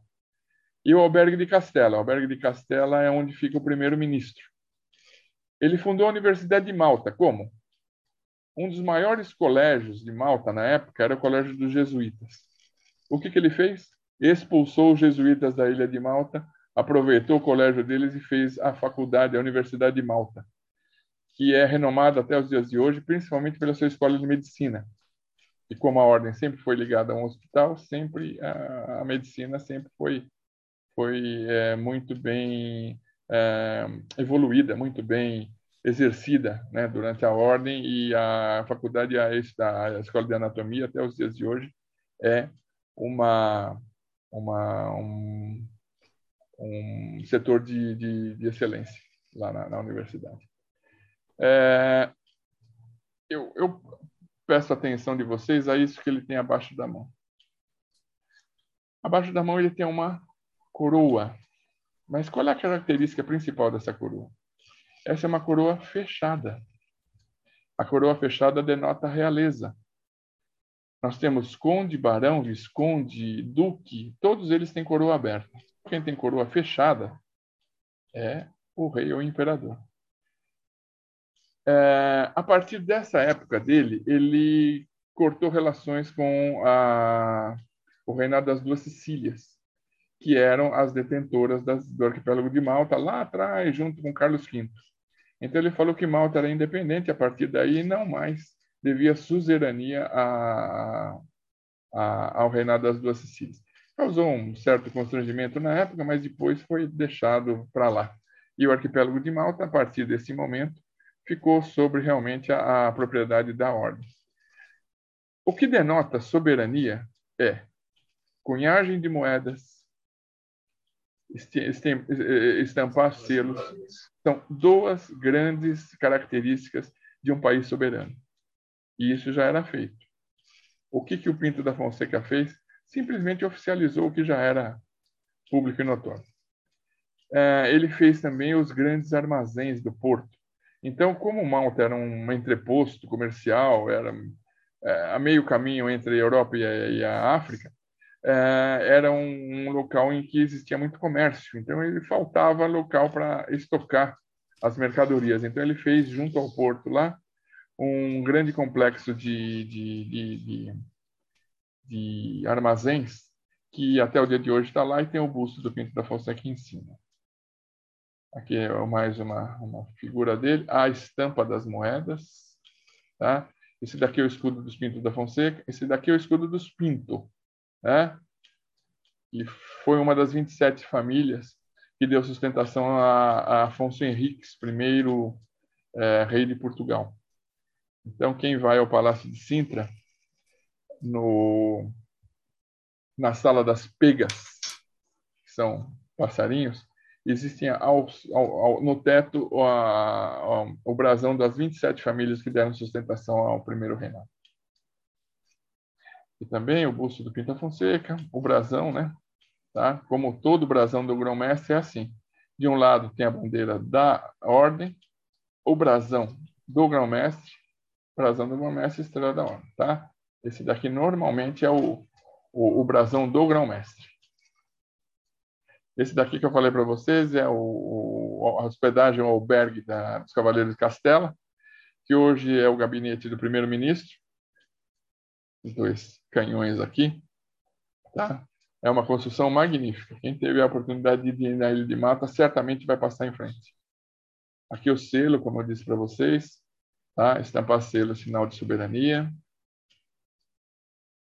Esse é a sala do trono, do, do Palácio do Grão-Mestre, atualmente, atualmente é o gabinete do, do presidente. Tá? E essa é uma co-catedral. Por que co-catedral? A verdadeira catedral de Malta é a Catedral de São Paulo, que fica na cidade de Medina, conhecida como a Cidade Silenciosa. E depois da feitura da, da cidade de Valeta, em 1812, se não estou enganado, o Papa concedeu ao, ao, ao bispo, ao, ao arcebispo da, de Malta, a sua sede também na Catedral de São João. Tá? Essa catedral ela foi construída na cidade de Valeta, posterior né, à cidade de, de, de, Medina, que foi a primeira capital, e lá existe a Catedral de São Paulo. Por que a Catedral de São Paulo? São Paulo, quando foi preso pelos romanos, e estava em viagem até Roma, ele sofreu um grande naufrágio na ilha de Malta. Então ele ficou numas cavernas né, em Rabá. Rabá é outra cidade em frente da cidade de Medina. Então ele passou por lá, criou um, uma história muito grande. O primeiro bispo cristão de Malta era um soldado romano que foi catequizado por, por Paulo e ele tem obras por lá. Ele é, curou doentes, ele causou uma verdadeira conturbação com a, a pregação do catolicismo. Então, a catedral é de São Paulo. E quem for a Malta também não deve perder essa, essa parte turística que eles têm lá. Então, essa co-catedral, uma outra catedral, pode ser também considerada catedral, é, sem, sem exagero nenhum.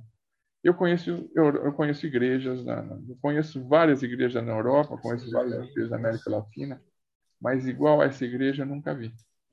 É uma igreja de uma riqueza tão grande, de uma, de uma é, suntuosidade tão grande, que causa realmente espanto. Quem entra nessa igreja fica realmente, oh, não é possível. É muito bonita, realmente é excelente, é lindíssima. Tá?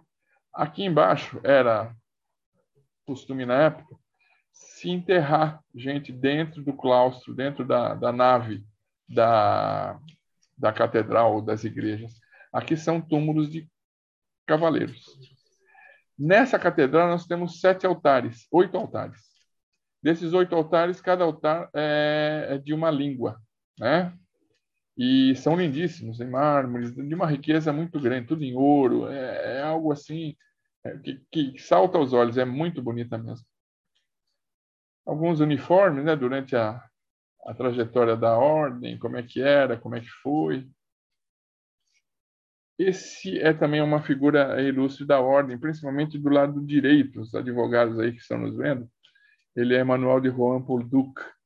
Foi ele que fez o Código de Juan, que inclusive ainda hoje é utilizado na Constituição da, da, da Ordem. São dois volumes de direito constitucional datados de 1782 e que serviram de base para códigos modernos utilizados nos tribunais de justiça da Ordem e do direito internacional. É, foi o penúltimo grão-mestre da, da Ordem. Esse daqui é o grão-mestre último que teve em Malta. Ferdinand von Hompesch zu Boelen, Bolien. Ele era alemão. E existia um, uma, uma máxima na ordem falando que o último grão-mestre seria um alemão na ilha de Malta. Realmente foi. É, ele não tinha grande experiência militar.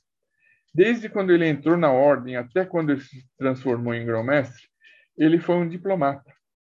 Ele sempre é, é, representando a ordem junto às cortes, principalmente a, a corte em Viena.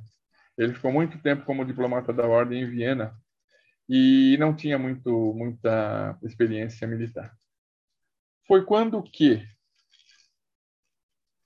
Napoleão Bonaparte, tá? em 1798, eh, no trajeto da sua campanha para o Egito, eh, parou na ilha de Malta. E ele, sabedor já de antemão o, o ponto estratégico que, a, que o arquipélago maltês é, porque fica bem no meio do Mediterrâneo, ele cobiçava a ilha e, com toda a sua frota, ele pediu à ilha que dessem abrigo a ele para tirar água. Aí falaram, não, só quatro galeras de cada vez vem. Aí ele saiu da sua galera, a nau capitana chamada L'Orient. Tá? Aqui tem o símbolo francês, que é o Lecoq, o, o galo, e ele chegando até a ilha de Malta para impor junto ao grão-mestre que se ele não deixasse a cidade dentro de 24 horas, ele iria bombardear toda a cidade. O que que o Rompesch foi fez? saiu da cidade. Deixou todos os tesouros da ordem lá e pegou a frota que existia e saiu de lá.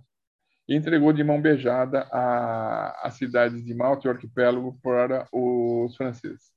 Os franceses ficaram lá dois anos, até que o Lord Nelson arrancou eles de lá também e ficou um protetorado inglês até a final da cidade. Passou pela Primeira Guerra Mundial, passou pela Segunda Guerra Mundial em 1967 é que ele se tornou um país independente. Ainda faz parte da, da, da comunidade britânica, ainda faz parte do, da comunidade britânica, tendo a Elizabeth I, a Elizabeth II também como uma monarca lá, mas tem o presidente e tem o primeiro-ministro. Então, o Napoleão ele invadiu e tomou, tomou a, a, cidade do, da ordem. E o que, que aconteceu? Bom, uh, houve um, uma cisão entre os cavaleiros. Metade seguiu o antigo grão-mestre e a outra metade, irritada com a inépcia que teve o von Hompecht quanto à defesa da, da ilha, é, migrou para o Império Russo. O Império Russo, na época, é filho de Catarina a Grande, Paulo I, ele era um enamorado da ordem. Principalmente gostava muito de cavaleiros, Idade Média e tal, e ele cobiçava. E foi-lhe concedido uh, o grão-mestrado. Ele era o grão-mestre de fato, não de direito. Por que não? Porque a Rússia é, ela é ortodoxa, ela não é católica. E a ordem sempre foi ligada ao Papa. Quem manda na ordem, quem é o o suprassumo do bagaço da ordem é o Papa. E foi concedida a ele que segue a fé ortodoxa, né? que são os, os, os, a ortodoxia grega, né, que veio e foi incutida no, no, no Império Russo. Ele passou um tempo né, como, como grão-mestre, foi czar até 1801, quando ele foi assassinado. Segundo a lenda conta, foi assassinado por dois cavaleiros da ordem. E o filho dele, Alexandre, que também lutou na campanha contra Napoleão, ele não quis saber da ordem. E a ordem foi para a Itália, próxima do Papa, e foi concedida a Giovanni Battista Tomasi, que não era grão-mestre, ele era um lugar-tenente do grão-mestre. E de lá para cá, outros grão-mestres vieram e tal. É, a ordem, o von Humpecht foi para Nice, depois ele foi para uma outra cidade italiana, não estou lembrado, e finalmente ele ficou em Roma. Né? E até hoje a sede do, da ordem é em Roma. Aqui nós temos uma, uma foto de cavaleiros teutônicos, né? Trajados, e um cavaleiro de Malta, 1930, na cidade, de Viena, na Áustria. E como que é a ordem na atualidade? Bom, a ordem é uma entidade, né, de, de é um país sem território, ela mantém um, relações uh, diplomáticas com 107 países, além do Vaticano, e relações oficiais com seis países: Alemanha, Bélgica, França, Suíça, Luxemburgo e Canadá. Missões permanentes: a Ordem tem um observador perpétuo na ONU. E o primeiro observador perpétuo chamava-se Dino Samaya, um brasileiro, né, que é hoje embaixador da Ordem junto ao Paraguai e que é o, foi durante muito tempo presidente da minha, da minha associação de cavaleiros. Hoje ele está um pouco afastado, mas é o cabeça da, da, da, ordem aqui em São Paulo. E o, o meu presidente chama-se Luiz Perricet, que é um, um, excelente advogado de renome e um, e um grande católico e ela mantém é, representações na Cruz Vermelha, União Latina, 53 conventos e associações, incluindo a Ordem de Malta no Brasil. Nós temos três associações de cavaleiros no Brasil: São Paulo e Brasil Meridional, é, Brasília e Brasil Setentrional e do Rio de Janeiro. Cada uma delas pega um pedaço do Brasil. A de, a de Brasília ela pega o norte e nordeste, a de, de, de, Rio de Janeiro ela pega o centro-oeste e um pouco do sudeste, e a de São Paulo pega um pouco do sudeste e toda a região sul. Né?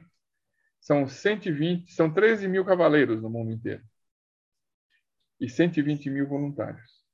Ela é muito bem estruturada, ela é muito bem organizada e, e é uma das é um dos baluartes da assistência médica no mundo todas as grandes catástrofes, tsunami, uh, os, os um, um, os refugiados políticos que vêm da Europa, que vêm da África para a Europa, por Lampedusa, que entra na Itália, a primeira instituição que agarra, que abraça esses, esses flagelados é a ordem animal. É? A gente sempre vê, pouco é difundida no Brasil, mas lá fora você chega na Europa, qualquer um conhece a ordem animal. Volto a falar para vocês dos selos, né? As, as, moedas, que dão a conotação de uh, soberania à ordem. Aqui nós temos a bandeira e o brasão de armas, que é ostentado pelo grão-mestre. Ela tem uma moto, Twit Fideat Obsequium Pauperum, defesa da fé e assistência aos, nobres, aos pobres. E, como todo país, que se preza, além de bandeira, de brasão, de, de, um, de um moto, de uma, de uma, de um, é, de uma, de uma moto, de um moto. Ela também tem um hino, tá? Esse hino leva o nome de Ave Cruz Alba, Salve a Cruz Branca. As instituições da soberana militar hospitalar a Ordem de São João de Jerusalém, Rhodes e Malta. Aqui nós temos o grão-mestre, o Conselho Soberano, o Grão Priorado, os subpriorados e as associações nacionais. Ah, o Brasil iniciou aqui, né, 1956, com São Paulo e Rio de Janeiro, Em 84, nós temos Brasília. Existem uma série de, de associações no mundo inteiro. Aqui está uma parte só. É, quais são as categorias que existem na Ordem dos Cavaleiros? Primeira classe, Cavaleiros de Justiça e Capelães Conventuais. Professos e devotos religiosos. Só essa classe é que pode ser eleita, e no caso não os capelões, mas os Cavaleiros de Justiça, como grão-mestres. Ou seja, eles têm nobreza comprovada dos quatro costados, é, tanto de pai como de mãe, avós, maternos, paternos, tá? e isso tem que ser comprovado. A segunda ordem, que é uma ordem de obediência, né? ou seja, você promete à igreja, à ordem que você vai ser um, um cristão com deveres de espírito da ordem. Esse não precisa de grande coisa, é só você fazer o juramento de obediência. E a terceira classe, cavaleiros e damas de honra e devoção, que é, por merecimento eles recebem essa, essa designação por é, trabalhos é, devotados à ordem. Capelães conventuais são prelados, né? são padres, são religiosos. Né? Cavaleiros e damas de graça e devoção também. Capelães magistrais, cavaleiros e damas de graça magistral, eu sou um cavaleiro de graça magistral. E o inicial é donato de devoção. A, a ordem também ela tem um anuário, tá? É uma revista que fala todo o que aconteceu na ordem durante aquele período de um ano. Existe um capítulo geral, que são os, os, os, os grandes distintos da ordem, que mexem na Constituição, veem o que podem ser feito, veem o que podem suprimir, o que podem acrescentar, passa pelo grão-mestre, passa pelo Papa depois. Tá? Isso é, é uma coisa contínua, uma coisa é, sempre acontece. Essa condecoração que é concedida, esse daqui no caso é a graça, graça magistral. É uma fita de veludo negro com o símbolo da ordem, o escudo da ordem e a cruz octogonal encimada por uma coroa fechada. Tem também a cruzeta, né, que é o, o pin que a gente usa, e a, a miniatura, que também, na ausência dela, pode ser utilizada. Essa daqui é a comenda que pende do, do colar, né? Muito bonita, graça magistral também. Aqui são os cavaleiros da ordem, né? Principalmente na, na, na britânicos, tanto na Inglaterra como Escócia, País de Gales, Irlanda. Esse é um hábito, né? Que é utilizado pelos cavaleiros nas grandes comemorações e principalmente atividades religiosas. É, todo ano, no dia 24, ou próximo ao dia 24 de junho, dia de São João, é feita uma grande festa. E nesta grande festa, nas associações de cavaleiros, é que são investidos ou não os novos cavaleiros. Pode ter que seja é, tenha cavaleiros que mereçam ser investidos e pode ser que não. Então, a festa sempre ocorre, mas a investidura de, de cavaleiros e damas, porque não são cavaleiros, são damas também, pode ou não ocorrer. Como eu falei para vocês, a ordem é um, considerada como um país soberano sem terra.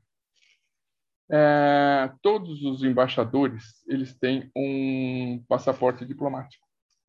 Não é todo o, o componente, todo o membro da ordem que tem o seu passaporte diplomático, somente os diplomatas. E esse, esse é, passaporte ele tem validade como diplomata em 105 países e mais seis que nós temos é, é, relações diretas, né?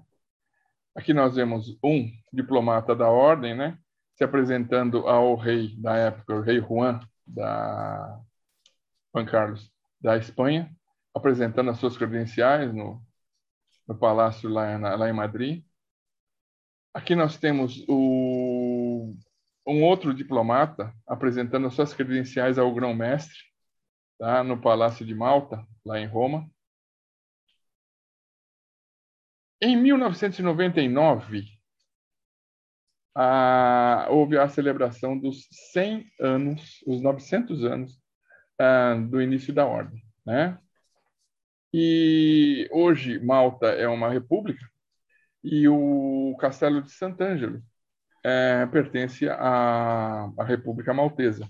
Só que foi concedido à ordem, por 100 anos, a administração do castelo.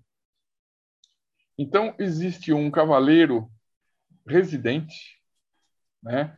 tive a oportunidade de conhecer, um maltês, e professor de universidade, uma pessoa muito preparada, realmente um, um baluarte da ordem, e ele é, reside desde então no castelo. E eu conversando com ele, ele me, me, me, me revela uma série de coisas. Ele fala: Olha, Paulo, aqui é ótimo durante o dia. Tem os, o pessoal que vem fazer limpeza, tem os, o pessoal que vem fazer turismo e tal. Só que depois das quatro horas da tarde sou eu e Deus, mais ninguém.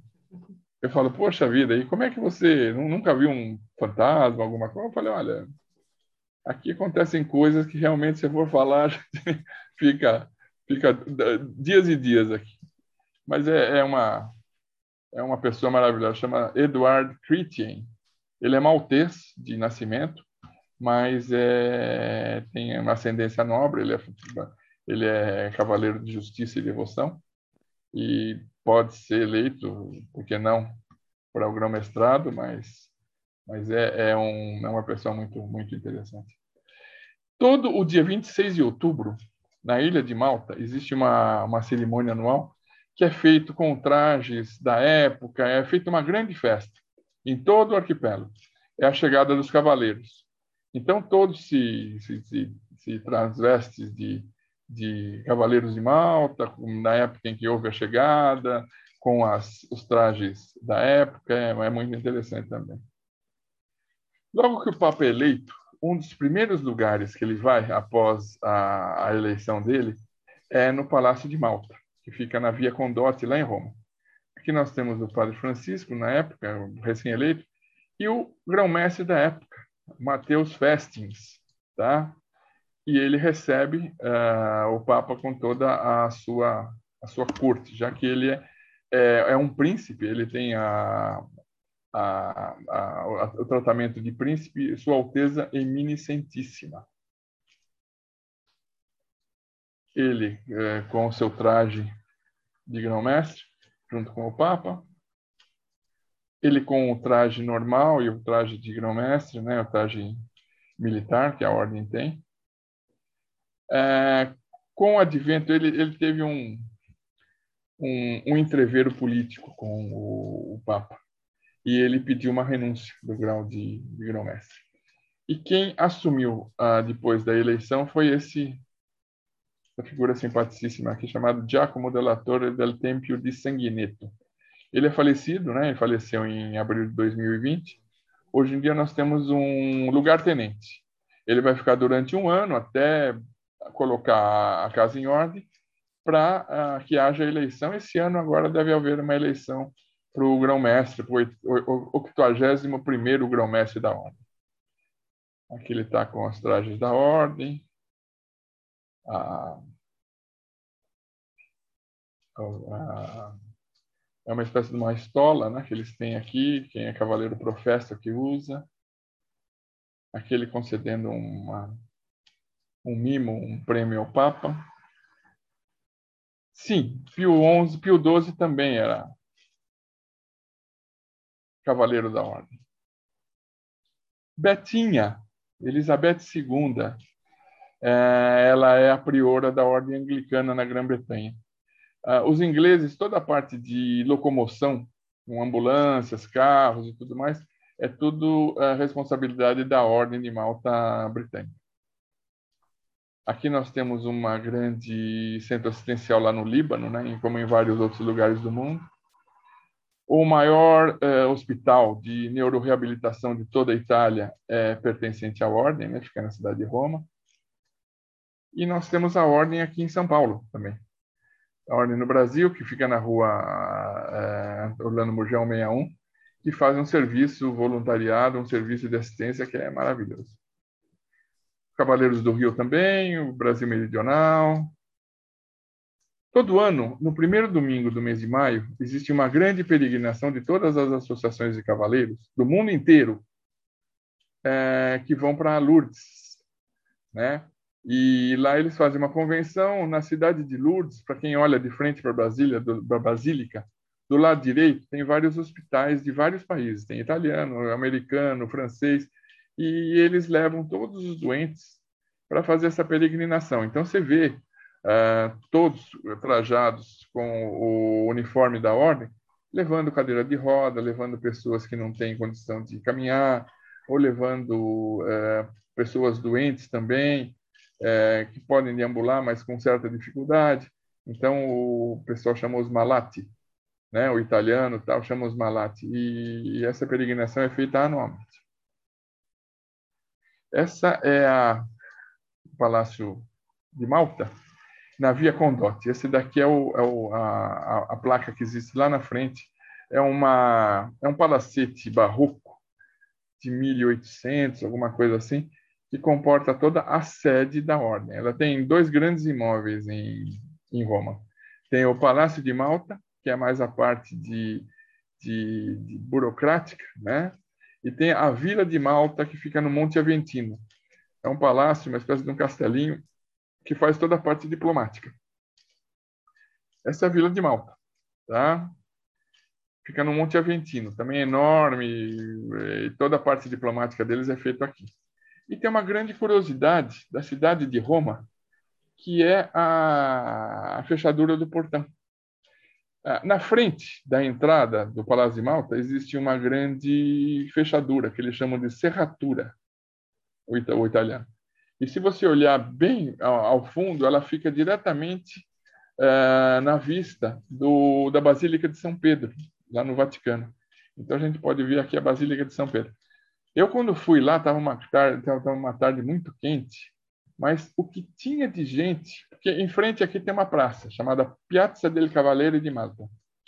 E essa praça estava repleta de gente fazendo fila para ver isso daí. É uma grande atração turística que o pessoal vai fazer lá. Principalmente, eu, eu, quando fui tinha muito francês. À minha frente tinha uma, uma delegação francesa enorme. Esse daqui é um hospital que tem na Palestina, na cidade de Nazaré, que também é, é mantido pela ordem, e é uma medicina de excelência. Nós temos o nosso, a nossa reza, a nossa oração, que em toda a, a cerimônia a gente se vê obrigado a, a, orar com essa, com essa oração. Né? Essa é a minha investidura, né? É, no caso aqui, eu estou com a minha envergando a capa, tenho a, a, a, a medalha que pende, né? Esse eu estou em 2012 no Palácio de na, na, no, no Castelo Sant'Angelo, tá? Então é aqui a, a, a Baía das Galeras, onde ficavam as galeras. Do lado de lá é a cidade de Valeta. Aqui nós estamos em Vitoriosa. Lá de lá, a cidade de Valeta. Aqui embaixo tem ah, o Palácio do Grão-Bispado, do Bispo de, de, de, Malta. Eu fui num, num, espetáculo lá que parece um, um Medieval Times, quem conhece Orlando já viu, que é a respeito da história de, da, da ilha. Né? E esse daí ele faz o personagem do Grão-Mestre, que, que ele usa os trajes da, do Grande Cerco de 1565. Aqui em Lourdes, né? Também eu estive lá. É, são os, os, é, os representantes, são os membros da ordem. Esse daqui, por exemplo, no caso, é o, é o, o mestre de Portugal. Tá? Ele é é uma ordem conhecida na Europa como uma ordem, é uma ordem mais aristocrática que existe sobre o mundo. Esse é o, seria hoje o rei de Portugal, né? É, como, como lá é uma república, ele não é Dom Duarte. Ele, ele faz a parte mais é, benemerência, faz parte da Ordem de Malta, tem a, a honraria de Vila Viçosa, tem uma série de, de comendas que ele tem. É o Dom Duarte, é, seria o, o, o rei em Portugal, né? Aqui nós temos a peregrinação anual, a formação dos cavaleiros. Então, eles, então tem, é uma semana que tem é, uma série de, de, de, atividades. Muita gente vai fazer palestras, existem cerimônias, existem missas, existem. É, é, eles fazem uma peregrinação enorme, eles fazem a, a Via do Calvário, as 14 estações que tem no Calvário. Então, eles, é, uma, é uma peregrinação muito interessante. Essa daqui é uma, uma foto que eu, que eu vi. Eu, eu queria que vocês todos atentassem à expressão facial que tem essa moça. Eu fiquei é, realmente tocado pela. Né, é uma coisa que transmite a você uma serenidade, uma, uma sensação de, de acolhimento. É, é, mais ou menos o que você vê na, na, no semblante de todo mundo, de todos os, os, os integrantes da ordem, os voluntários, os membros, que é, vão lá nessa época né, de, de, de peregrinação para levar o seu idoso, para levar o, o seu doente, para dar um pouco de, de, de, de acolhimento, para dar um pouco de carinho, para dar um pouco de do seu interno, do seu bem-estar, tentar transferir para aquele mais necessitado. Mas ah, uma coisa que me causou bastante é, impressão foi o semblante dessa dessa dama de, de devoção que existe aí. Bom, eu estive lá em 2014, eu e minha esposa, aqui eu estou com traje de serviço, a gente faz uma série de coisas, né? Eles ajudam esse, ajuda aquele, e, e os, os, membros da ordem, eles utilizam esse traje mais é, militar é, na época de serviço. E aqui eu estou com uma traje missal. As missas, normalmente, a gente é, utiliza esse tipo de hábito. Aqui eu estou sem a minha comenda, mas que eu acabei de tirar, mas, mas esse traje missal. Essa é minha esposa também, que ela também foi lá ajudar a gente. Aqui atrás, se vocês virem, atentarem, é a, a gruta em que Santa Bernadette teve a visão de Nossa Senhora de Lourdes. Tá? Aqui existe uma, uma, uma mina de água, que essa água é, diz que tem poderes milagrosos e tal. Então, eu tive a oportunidade de vir aí. É, é, uma, é, uma, é uma peregrinação muito interessante. Quem tiver oportunidade, segundo domingo do mês de maio. Aqui nós temos na Biblioteca Nacional também o, um livro que é, é comemorativo dos, de, dos, dos 900 anos né? de, de, de formação da, da, da, do postulado Pi Postulati Voluntatis, que é a carta do Pascoal II que dá reconhecimento à ordem animal, dos Cavaleiros São João de Jerusalém. É, como eu falei para vocês, todo o meu aprendizado foi em língua estrangeira. Não existia nada em português. Eu fui ver onde poderia conseguir uma, uma literatura em português. A última impressão que houve nessa profundidade de história da, da, da ordem foi em 1612 na cidade de Lisboa. De lá para cá, nada mais.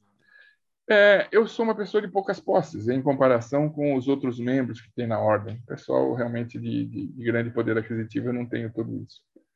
Eu falei, eu preciso colaborar de alguma forma. Durante dois anos, eu fiz um levantamento profundo em várias literaturas a respeito da ordem de Malta. Tentei fazer um compilado bem grande e me prestei a fazer um livro sobre a ordem, tá? Esse daqui, ó. É esse que vocês estão vendo aí na frente. Aqui eu falo sobre 900 anos de ordem. E como eu falei para vocês que eu não, não tenho grande poder aquisitivo, mas precisava fazer alguma coisa, apesar de ter dado sete anos de voluntariado, mas eu acho que está um pouco em detrimento do que a, a ordem me dá e dá a todos. É, eu falei com a dona Rosa, que é da, da editora Hércules, e ela muito gentilmente se prestou a, a fazer a edição do livro. E eu fiz um contrato com ela. Falei, dona Rosa, eu quero que conste em contrato que eu não tenho direitos autorais. Todo o dinheiro, todo o direito autoral que a mim coubesse, eu quero que a senhora passe para a Associação dos Cavaleiros, que eles vão fazer benemerência, eles vão utilizar esse dinheiro da melhor forma possível. Então, deixar bem claro a todos aí que eu não levo um tostão. Só levo grande satisfação de ver esse livro sendo uh, comercializado. Quem tiver interesse em se aprofundar um pouco mais, ver um pouco uh, mais sobre a ordem, ver algumas minúcias que a gente, uh, como todo ser humano não é perfeito, não, fala tudo, esquece muita coisa, uh, eu aconselho que leia esse, esse livro. Ele é um preço extremamente módico, a, a qualidade dele não, não, não, não condiz com o preço que ele tem, e eu tenho certeza que, além de comprar o livro, vocês vão estar ajudando um menos mais necessitado, uma pessoa menos afortunada que a vida houve por bem ou por mal deixar dessa forma. Então, nós vamos, eh, com o advento da venda desse livro, tentar minorar um pouco o sofrimento dessas pessoas. Tá? Aqui é a bibliografia que eu tive, alguma coisa, muita coisa eu não coloquei, mas os principais é, fontes bibliográficas que eu tive para fazer esse, essa palestra está aqui. Aquele primeiro, aquele, aquela, aquela foto, aquele, aquele desenho, aquela pintura que vocês viram do grão-mestre Pierre Dabusson com os oito piliers é a capa desse livro aqui, ó, The Knights Hospitaller, de Ellen Nicholson. É uma, é uma galesa que ela é professora também da universidade e ela é uma aficionada também, uma, uma grande conhecedora da, das, da história da ordem. E é isso. É isso que eu tinha a falar para vocês. Estou aberto a qualquer... Você falou, esse foi um curso sobre a Ordem de Malta, não foi uma palestra, foi maravilhoso. Mas são 900 anos de ordem, sabe? por mais que você queira falar, tem muita coisa ainda. Muita coisa.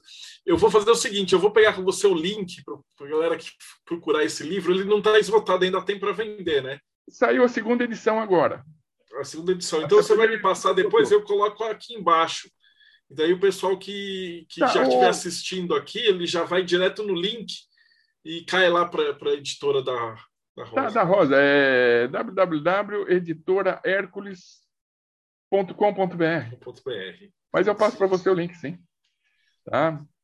Fantástico demais. Essa foi, foi espetacular. E é bom que agora ficou registrado tudo, então já vou preparar o link para você. E eu me comprometo também, quando vocês tiverem uma reunião, eu vou lá fazer uma palestra sobre Cabala. Moxa, maravilhoso. A, a, a, cabala é outro, outro, outro uh, assunto muito interessante, né? A cabala hebraica, que você fala? É, o traço da cabala hermética, que é a base da maçonaria, a base das ordens hum. é, iniciáticas. Então, eu vou despedir do pessoal do YouTube e aí a gente abre aqui pra, Antes de despedir, será que alguém Pode? tem alguma pergunta? Eu estou aberto aqui a. Vamos lá, pessoal. Se quiser. Não, eu vou despedir. Do... Não, é que aqui depois eu vou abrir a câmera e o pessoal vai fazer as perguntas. Legal. Estou aberto. O que, o que eu souber, eu passo para vocês. Então, vou. E para vocês que assistiram a gente até agora, então não esquece, segue o canal, dá like e a gente se vê aí no próximo Bate-Papo Mayhem.